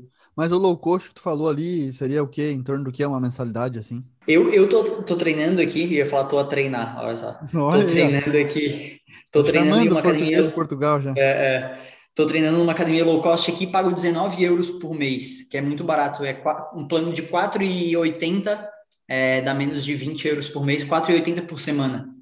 É, só tem que fugir dos horários de pico, fora isso, a estrutura é muito boa uhum. e, e, realmente acaba compensando aí para quem sabe treinar. Mas é aquilo, um instrutor por sala, é, por horário, independente do número de pessoas, seja horário de pico ou horário normal. Estados Unidos lá, Daniel, lembra? É, tua experiência lá é. em academia, chegou a treinar lá? Cheguei. Eu, eu cheguei. Eu, eu sempre. É uma coisa que, eu, que é costumeiro da minha rotina é quando eu vou para uma cidade, eu vou para uma academia. É né? massa, eu quero né? conhecer uma academia diferente e eu sempre faço isso. Correr e ir na academia são os meu, meu turismo sempre, quando eu vou nos locais. É, grandes redes lá também, eu cheguei a, a visitar, ver mais, é, não, não, a treinar, mas é, chegar a ver alguns estúdios menores, assim. É muito forte o TRX, é, CrossFit, né? CrossFit tem muitos locais, é, tinha muitos locais, uhum. é, várias franquias diferentes, é, franquias da Body System, que é de mais ginástica, mais área fitness, é, aula de dança, tinha bastante disso. E, e, como eu falei, não, lá não tem instrutor, né? Você entrou na uhum. academia, se vira, meu, meu nego. Se vira, se vira meu amigo. É, faça o que você quiser aí dentro. Se vira, faça o que você quiser. Se bem que... Na Austrália, assim também, Daniel, é, as academias você, às vezes você entra, você vai treinar na academia, você olha as pessoas fazendo alguns exercícios, parece aquele João do Veneno lá. é, saúde irônica, é, saúde, eu ia falar, metade do saúde irônica vem tudo daí, ó. Austrália e é, Estados Unidos. É, é, chega, chega a ser engraçado, assim, mas o que eu vejo de diferencial, assim, dessas grandes redes, por exemplo, você não tem como competir com a, com a Origin, que tem piscina, tem sauna, tem é, sala de crossfit, tem sala de ginástica, tem sala de spinning, tem sala de é muita coisa assim uma academia de bairro é você vai você vai dar só o, a parte da musculação em si né você não vai conseguir propor mais atividade para a pessoa e por exemplo na Odin eu pago 15 dólares por semana tipo, é, é muito muito pouco por uma quantidade de coisa que você quiser fazer você vive 24 horas dentro da Odin né ela é aberta 24 horas e toda hora tem uma atividade tem yoga tem milhões de coisas para você fazer dentro lá que é difícil você, sei lá, pagar 20 dólares numa academia, a não sei que seja do seu amigo mesmo, assim, uma pessoa que você conhece, né? As, as grandes franquias aí, a gente tem até um amigo em comum, né, Fábio? O Jota, que tem uma academia que a gente vê que é, é só patina, né? Pra, porque a concorrência é muito grande, né, com, a, com as academias maiores, né? É quase desleal, né? É quase, é difícil. Pá, não sei, mas, é, Diego, a visão aí do Brasil ou pelo menos a nossa do nossa cidade, nosso estado aí do mercado de academias, cara? Será que a gente está migrando aí para um, um, modelo mais estadunidense, assim, né? Eu acho que nas grandes cidades tem muito disso, cara. É. As, as redes, assim, né? Academias de baixo custo. aqui, pensando em Floripa, né? A Smart entrou, quebrou um monte de gente ao redor, Aí veio agora a engenharia do corpo, que está bombando, né, na rede aqui do sul do país. É, por outro lado, na, na, nas cidades menores eu não vejo isso, né? Acho que até o Daniel pode falar aí, né? Vejo pelo interior, eu sou do, do meio oeste aqui, sou lá de Caçador. Lá são academias mais, lá, é, academias mais maromba mesmo, ferrão lá, ferrugem, aquela que tu vai treinar, sai com a camiseta toda laranja da, da ferrugem do, dos halteres. E, e a, agora, nesse período pandemia, pós-pandemia, eu percebi uma coisa bem interessante. É, aumentou bastante o número de pessoas dando treino na rua e vários profissionais que trabalhavam como personal indo para um lado para o outro estão abrindo estúdios assim e estão se dando bem. Um estúdio pequenininho, atendendo ali três, quatro alunos por horário, estão estão conseguindo desenrolar legal. É um tô vendo como uma, uma tendência bacana assim que eu não esperava. É, isso é interessante, cara. Eu notei também um, muitas academias fechando e pequenos estúdios, atendimento de três a cinco alunos, grupos pequenos. É, como é que tá em Mafra aí, Daniel? Tá nesse modelo? É, eu, eu, vejo realmente é, a cidade não suporta grandes academias, porque elas, elas precisam de um volume gigantesco de alunos, a gente não tem. A gente vai ter é, academias, às vezes, familiares, academia de nossos ex-alunos aqui que saem da universidade abrem as suas academias. Nós temos academias com uma qualidade boa aqui. Temos uma tendência também dos estúdios, né?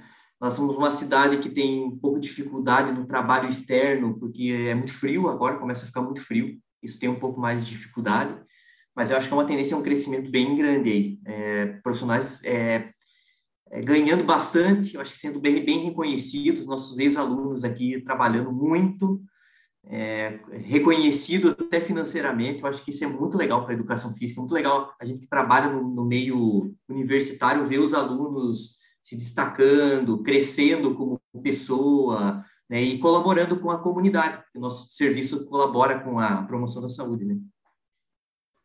Sim, a grande ideia mesmo, até desse podcast, na verdade, né? Apesar da educação física no mundo, vai, a gente está informando mais estudantes profissionais de educação física, é despertar o interesse também. E a rodada final, galera, agora, esse podcast aqui se chama Exercício Físico e Ciência. E aí a ideia é que vocês falem um pouquinho agora como é que fazem essa relação, né? Então, por exemplo, como é que o Léo considera a ciência na prática dele, como é que faz essa ligação, enfim. Comenta um pouquinho aí, Léo, também. Aí depois, Miguel, Diego, o Daniel, vamos para fazer uma rodada de encerramento aqui. Beleza. É, então, é, atualmente, como eu estou aqui é, estudando no mestrado e é bem focado em atividade física adaptada, é, a minha, a, a meu foco principal hoje em dia está sendo é, pesquisar realmente o, o treinamento é, de pessoas com deficiência física, mais voltado para lesão medular. É, e provavelmente a minha dissertação vai ser voltada para algo digital voltado a esse público. Então, aqui ainda é, é, em Portugal é bem carente. É, a maioria das, e não só no, em Portugal, como no Brasil também, a maioria das iniciativas são voltadas para o esporte quando essas pessoas saem de um programa de reabilitação com fisioterapeuta e vão para uma vida ativa, é, onde pode se promover exercício físico para elas, geralmente a indicação é para esporte. E existem poucas indicações, por exemplo, ah, para um pilates adaptado para um amputado, para um pilates adaptado para uma pessoa com lesão medular, é, para um, um exercício, para um personal trainer específico para uma pessoa com uma lesão medular ou com uma sequela de pólio ou qualquer outra deficiência física associada.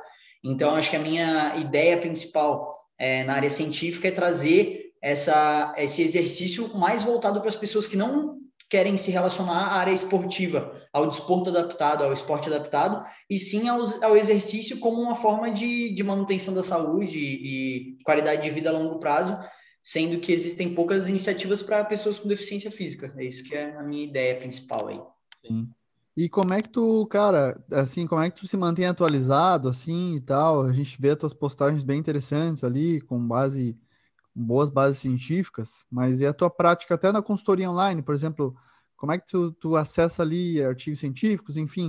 Acho que é, é acho que além de hoje em dia, é, se fosse dar uma dica que, que a gente aprende pouco, às vezes, é realmente é, mexer nas bases de dados, acho que é o mais importante aprender a mexer nas bases de dados e pesquisar artigos em específico que você quer entender e, e aplicar na área prática, do que às vezes fazer um curso de, de é, especialização de um fim de semana, como a maioria da galera procura às vezes, né? Uns cursos específicos de fim de semana. Então, acho que a, hoje em dia é realmente isso. É, é, eu procuro a, a, os temas em específico que eu quero procurar nas bases de dados, as, as tantas que existem.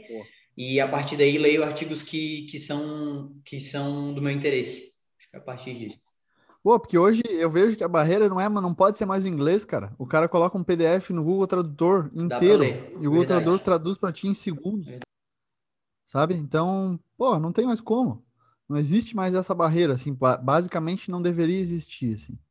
Diego, tua abordagem, como é que tem sido aí para se aproximar a tua prática ou basear a tua prática em, em evidências, em ciência? Bom, eu trabalho muito com baseado assim no, no treinamento funcional é, com as formações que eu fiz, assim, é, eu meio que, durante esse tempo, assim, de atuação, eu fiz cursos de diversas escolas e diversas abordagens e tentei, com um senso crítico, assim, desenvolver algo mais com a minha cara, assim, né? É, pensando, é, eu considero que a, que a área da educação física, hoje em dia a gente tem um embasamento teórico científico gigante, né, para as prescrições, mas por outro lado eu vejo que ela também é muito prática, tanto que eu acho extremamente importante para todo profissional praticar o que está pregando, né? Porque imagina o Miguel lá dando uma tendo um conhecimento teórico do jiu-jitsu e, e, dando uma, uma aula, um treino lá, né?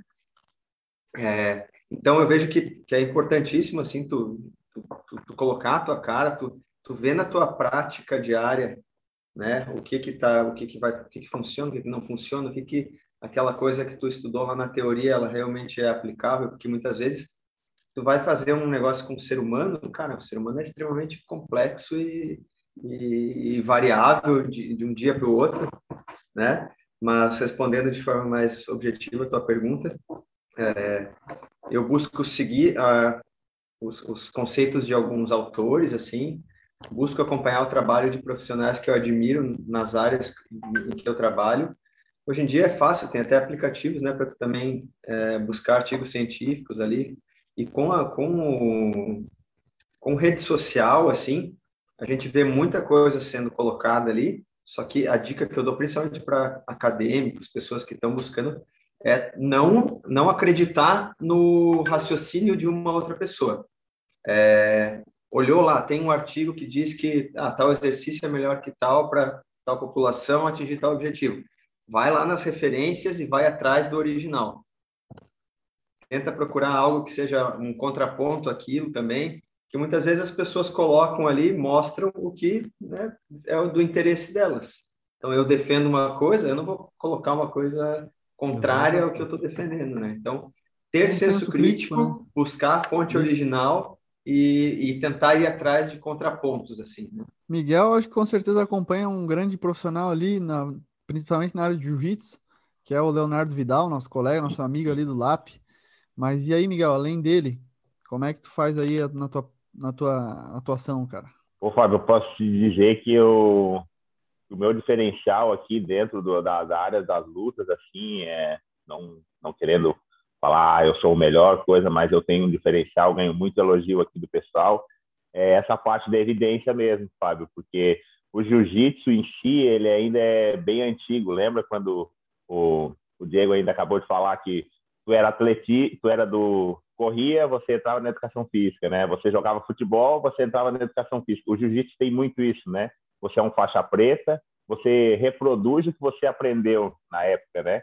E hoje eu tenho esse diferencial da, da evidência, da ciência, né? É claro que o LAP me ajudou muito, né? Vocês me ajudaram muito, porque na época também eu era esse mesma cabeça dura, né? Tinha que reproduzir o que eu aprendi, né? E hoje eu vejo esse diferencial porque eu vejo as minhas aulas de criança, eu, eu tento procurar artigos ou até mesmo as minhas bases que eu tive de iniciação esportiva, né? Trabalhar um pouco de coordenação, de todas as capacidades físicas isso engloba e os pais gostam muito, né, do ah, Miguel, a tua aula é muito boa, porque você trabalha coordenação, você trabalha equilíbrio, você trabalha, você não trabalha só o jiu-jitsu em si. É claro que eu tento, a partir do, do meu desenvolvimento teórico, eu tento montar ou criar alguns exercícios dentro da luta que trabalhem isso, né? É, mas para mim hoje eu vejo que é totalmente essencial, né? Você ter a evidência em si, né? Mesmo que você não utilize, mas você ter o conhecimento em si, né? Para você poder comparar com o que você está fazendo, né? E eu utilizo muito o que você falou aí com o Léo, porque o Léo é meu preparador físico também, né? Então a gente sempre está trocando informação. E eu tenho muito atleta, né? Muito, até o meu próprio meu, meu chefe aqui, ele foi segundo no Mundial em 2019, então eu faço a preparação física dele também. É, e, e, a academia dele é mais voltada para atleta mesmo, para quem gosta de competir. Então eu consigo é, executar alguns testes, algumas coisas que eu leio em artigos dentro aqui e poder conseguir fazer um trabalho bem diferenciado aqui da galera. É muito importante, né? As pessoas, até quem está ouvindo aí, é, ler, né? Sempre ler, conhecimento nunca é demais, né? E, e procurar sempre se aprofundar. É, é óbvio que fazer cursos semanais, essas coisas de final de semana é muito bom, né? Mas você às vezes acaba ouvindo o que a pessoa defende, né? E hum. você não ter essa análise crítica assim, e você procurar também outras fontes, como o Diego falou, é, você vai acabar ficando, né? Por isso que a nossa área, umas pessoas cobram 30 e outras pessoas cobram 150, né? É, não porque, é claro que às vezes você tá, tem sorte de estar em algum lugar que tem o um poder aquisitivo maior, mas totalmente é o conhecimento e o que você consegue reproduzir, é, comprovando né, o porquê daquilo, né? É, e sem dúvida a base científica é a melhor forma de você poder mostrar né, o porquê disso, o porquê daquilo. Boa. É, Daniel, como é que é, não é fácil, né, cara, a gente construir um senso crítico dos alunos, justamente para a gente quebrar esse paradigma aí da educação física que é de reproduzir métodos, conceitos, simplesmente reproduzir. Ah, mas é um desafio grande, né, cara? Eu acho que não é só da educação física, eu acho que várias áreas têm passado por isso. A nutrição, por exemplo. Todo dia tem um alimento que é bom, tem todo dia tem um alimento que é ruim, é difícil para eles também. É, eu tento trazer o máximo possível da ciência nos meus trabalhos. Eu tenho uma rotina diária que começa normalmente lendo algum artigo. Eu tenho isso, é, é um hábito para mim. Tem as pessoas, não, mas como que se faz? Não, todo dia eu, é um hábito que eu tenho, eu gosto de fazer isso.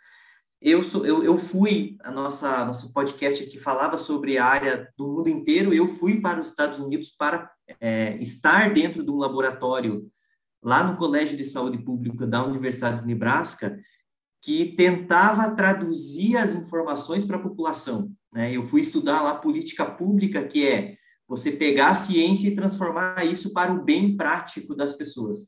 E é uma coisa que eu venho fazendo há muito tempo, eu tento fazer educação em saúde, e hoje eu tenho várias, eu tenho dentro da área da educação física, funções às vezes um pouco diferentes, eu escrevo conteúdos para algumas empresas, eu sou remunerado para escrever conteúdos, acho que isso é importante também, é uma credibilidade que a educação física tem tido em relação ao estilo de vida. O pessoal me paga para para traduzir, é, não traduzir do inglês, mas traduzir a, linguagem científica é, para o meio mais comum.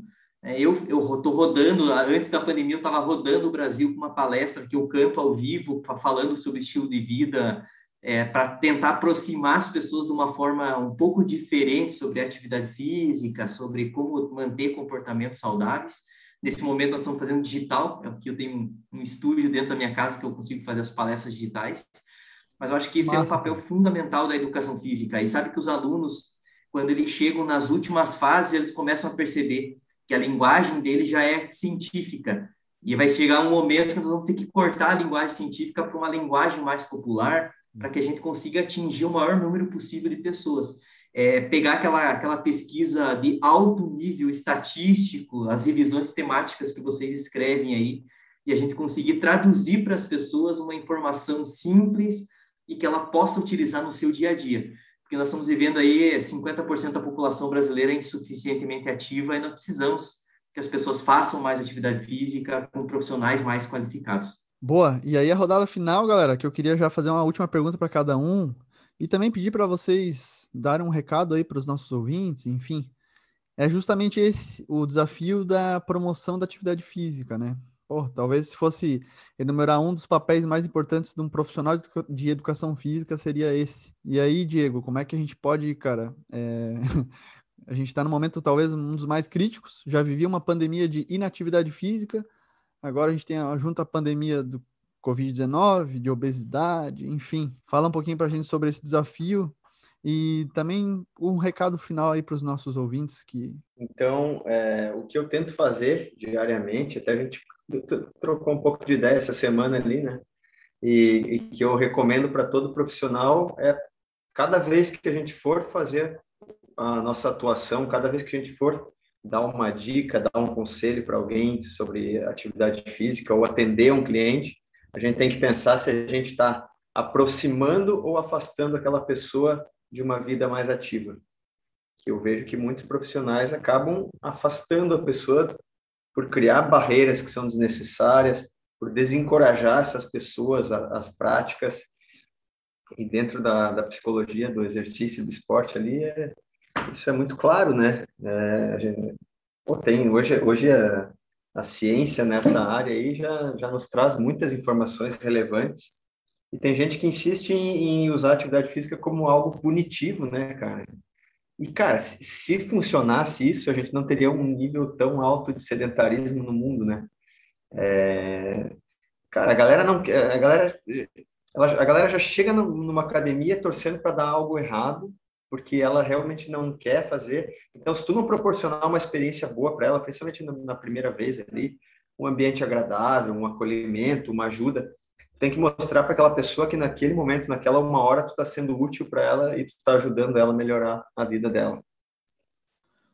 Boa, boa. É bem por aí que eu penso também. É... E aí, Léo, como é que tá a tua visão nesse sentido da promoção da atividade física? Urgente isso, eu acho, né?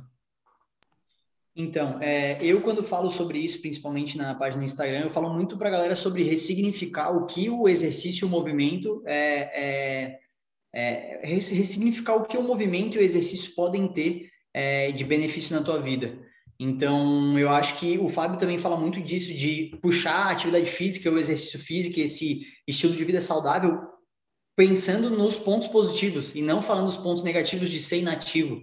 Eu acho que é muito legal a gente promover é, essa, esse, essa, essa melhora no estilo de vida, ser mais ativo fisicamente, falando dos pontos positivos, do que a pessoa vai ter, do que ela vai colher num, num curto prazo, no médio prazo e a longo prazo, pensando em, em, em, ressignificar e mudar realmente esse estilo de vida, o que o movimento pode trazer de benefício para a saúde mental, física, psicológica e tudo que isso engloba. É, e, e, e acho que passar para as pessoas que elas não precisam ser atletas.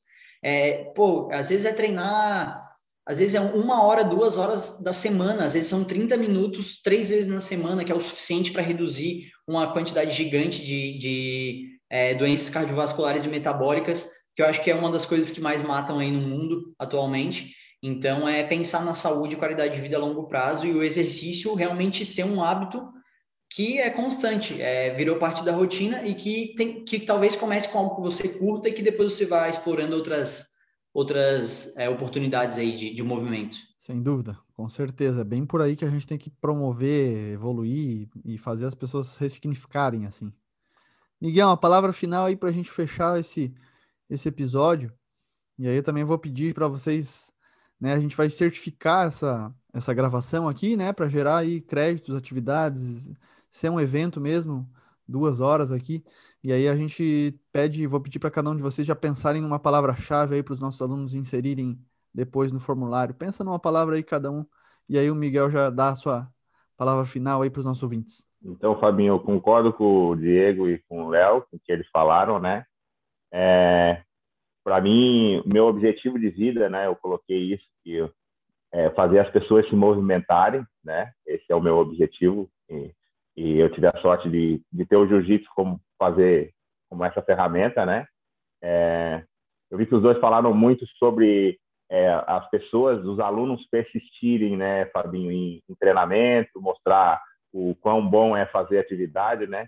Eu vou tentar falar um pouco do profissional em si, Fábio. Assim, eu vejo muito isso. Até minha irmã hoje me mandou uma mensagem. Ela passou para educação física na UDESC, né? Fiquei bem feliz. Mas ela ainda está um pouco em dúvida do que faz, né? Então, eu tento passar aí para as pessoas que estão cursando, né? Quero falar para as pessoas que estão cursando ou que pretendem cursar que procurem fazer o que vocês gostem, né? É, é, independente de se dê dinheiro ou não. Educação física, eu lembro na minha época, minha mãe dizia, educação física não adianta, não vai dar dinheiro, nada, e eu estou no outro lado do país, no outro lado do mundo, né? Eu sou de São Joaquim, uma cidade totalmente 20 mil habitantes, frio, né? Tu, sair, tu ir morar em Florianópolis já era um, um grande desenvolvimento, eu estou na Austrália, né? Nem eu, às vezes, não acredito nisso, né? Mas eu sempre tento falar para as pessoas que estão entrando na educação física, que querem seguir essa área, que gostem, né? Que procurem fazer as coisas que gostem, porque isso vai te motivar mais, as suas aulas vão ficar melhor, né? E você vai conseguir incentivar melhor as pessoas, né? Na, a praticar a atividade em si. Né? É, a palavra-chave, Fabinho, acho que longevidade. Oh, aí sim, hein? Longevidade, eu tô. Eu e o professor Daniel vamos gravar um, um episódio específico sobre isso, inclusive. E aí eu já passo a palavra para ele, aproveitando.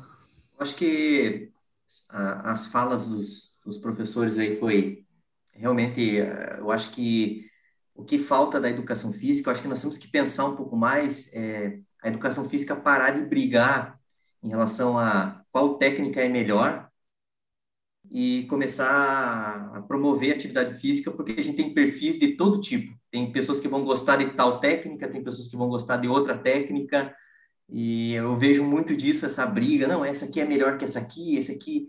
Não, a, cada pessoa ela tem uma característica, eu acho que é, nós somos além de nós sermos profissionais de educação física, eu me considero um professor, né? E quando a gente fala em professor, eu estou falando em educação, né? E trazer o maior número possível de informações para as pessoas. Talvez esse momento da pandemia é, é, refletiu alguns, algumas falhas profissionais em diversas profissões. Vou dar um exemplo. A pessoa ela fechou a academia e ela não conseguia fazer uma sessão sozinha. A pessoa ela, ela ficou 50 sessões de fisioterapia e ela não consegue fazer uma sessão sozinha em casa. Ela vai no nutricionista, mas ela não consegue. Então, são situações que a gente refletiu que talvez está faltando mais informação. Né? Além da, da aula, eu tenho certeza que o Diego deve fazer isso muito com seus alunos, o, o Leonardo, o Miguel, é passar o maior número possível de informações. Nós somos potenciais articuladores desse processo de, de transformar as pessoas mais ativas, identificando as suas percepções. Pessoas que gostam mais de ser cobradas, tem pessoas que já não gostam tanto, tem pessoas que gostam da competição, tem pessoas que já não gostam tanto. E é uma missão bem difícil, que é muito desafiadora e muito legal. É, obrigado pelo espaço, Fábio, parabéns pelo seu trabalho aí na, no podcast. É, eu acho que mais pessoas precisam ouvir o teu podcast. Eu acho que é importante essa, essa, essa, essa tradução que você faz da ciência para as pessoas entenderem um pouco mais é, artigos e a ciência da educação física. Isso colabora para evitar essa briga, esse choque dessas técnicas. E a palavra que eu tenho é felicidade. Eu acho que a educação física tem muito a ver com isso, com felicidade. O que nós fazemos é trazer felicidade e bem-estar. Pô, excelente. Obrigado, cara. Obrigado, Daniel, pelas palavras e por estar aqui, cara. Por ter aceitado o convite. Tu é um cara que eu admiro bastante. E tá aí, mais uma palavra. Então temos longevidade, felicidade. Diego também, por favor, tá a palavra aberta, cara. E aí, por fim, o Léo. Então vamos lá. É, já vou falar a palavra-chave aqui. Para sair do. Para não rimar com as duas ali, eu vou colocar transformação. Show de bola. Eu acho que, que a gente tem que assumir esse papel de, de transformar a vida das pessoas. A gente, a gente tem esse poder. E quando a gente se dá conta que com a educação física, com a atividade física, a gente tem esse poder, acho que tudo fica mais fácil e mais, mais importante. A gente assume essa responsa com e fazendo isso com amor aí não tem como dar errado, né? Agradeço aí a, a o convite, né, a participação. Muito bom conversar com, com pessoas com experiências diversas aí como vocês. Né, reencontrar aí, ver o Léo, o Miguel também, fiz umas disciplinas aí com o Miguel lá no Cefid. E galera que está ouvindo, vamos lá fazer a educação física cada vez mais forte, mais respeitada. Boa, boa, boa. Excelente. É, galera, deixar ali a palavra final com o Léo. Antes eu queria já divulgar o trabalho dos professores que estão aqui. Né? Então, o Daniel, você pode ver um pouquinho mais no Instagram dele, arroba Daniel Petressa, né? sem o cedilha. É, o Diego, com arroba Diego Curi, com Y, e Zanotto, com dois T's. O Miguel, né, que está lá na Austrália, publica coisa direto sobre treinamento esportivo, enfim. É, Miguel Alencar Flores, Júnior, JR, e o, o BJJ, né? Então, Miguel Alencar Flores, JR, BJJ de Brazilian Jiu-Jitsu. Tá? E o Léo, né, que é o meu amigo aí também, é leowerner.c. Tá? Então tá aí todo mundo muito ativo, né, nas redes, isso é importante. A gente está inserido aí. Talvez eu sou o que sou mais novo aí nas redes, tentei me, me antenar aí mais recentemente. Estou tentando fazer postagens semanais ali, enfim. Vocês já sabem, Fábio Dominski. Mas e aí, Léo, vamos fechar esse podcast aí? Uma palavra-chave e a palavra final para os ouvintes aí. Então, é a palavra que eu utilizo bastante quando eu uso aí na, é, nas redes sociais é essa palavra de ressignificar. Acho que é ressignificar o movimento, ressignificar o exercício na vida e conseguir adaptar é, com, da melhor forma para a realidade que você tem no momento, seja com qualquer estímulo de movimento, exercício, esporte. O importante é estar em movimento e, e, e não parar com isso. Show de bola, galera. Então aí estão as palavras-chave. É, insira no formulário, no, no link para o formulário aí que você pode ver na descrição desse podcast aí para garantir um certificado aí de duas horas. E obrigado por estar aqui ouvindo até agora, né? Mas eu agradeço sobretudo os professores que estão aqui, Daniel, Diego, Léo e o Miguel. Muito obrigado por ter aceitado o convite, dividir esse momento. Então, não é o produto final que eu, que eu admiro do podcast, sim esse processo aqui, é uma sexta-noite que a gente está gravando e, pô, lá em Portugal já é, deve ser 1h50 da manhã, enfim. Na Austrália, lá o Miguel acordou cedinho para estar tá com a gente. A gente está aqui 10 da noite de sexta-feira. Mas, pô, todo mundo feliz, querendo uma educação física melhor, preocupado com as próximas gerações, com a área em, em geral e com as pessoas, né? Então, acho que um dos grandes propósitos da nossa vida é, é esse, né? A gente melhorar a vida das pessoas, melhorar a nossa vida e, pô, só agradecer mesmo. Chega a ficar arrepiado, assim, de estar tá aqui e a gente estar tá gostando disso. E, enfim, muito obrigado, galera. Valeu mesmo. Pessoal, fechamos esse exercício físico e ciência especial sobre educação física. Então, para você garantir o certificado, faça sua inscrição no Simpla e insira as palavras-chave no formulário. Ambos os links estão na descrição desse podcast. Muito obrigado pela participação. Lembrando que todos os nossos programas você encontra no Spotify, no Google Podcasts, na Amazon Music e no Apple Podcasts. Um abraço e até a próxima. Você ouviu Exercício Físico e Ciência com o professor Fábio Dominski, na Rádio Desk FM 91.9.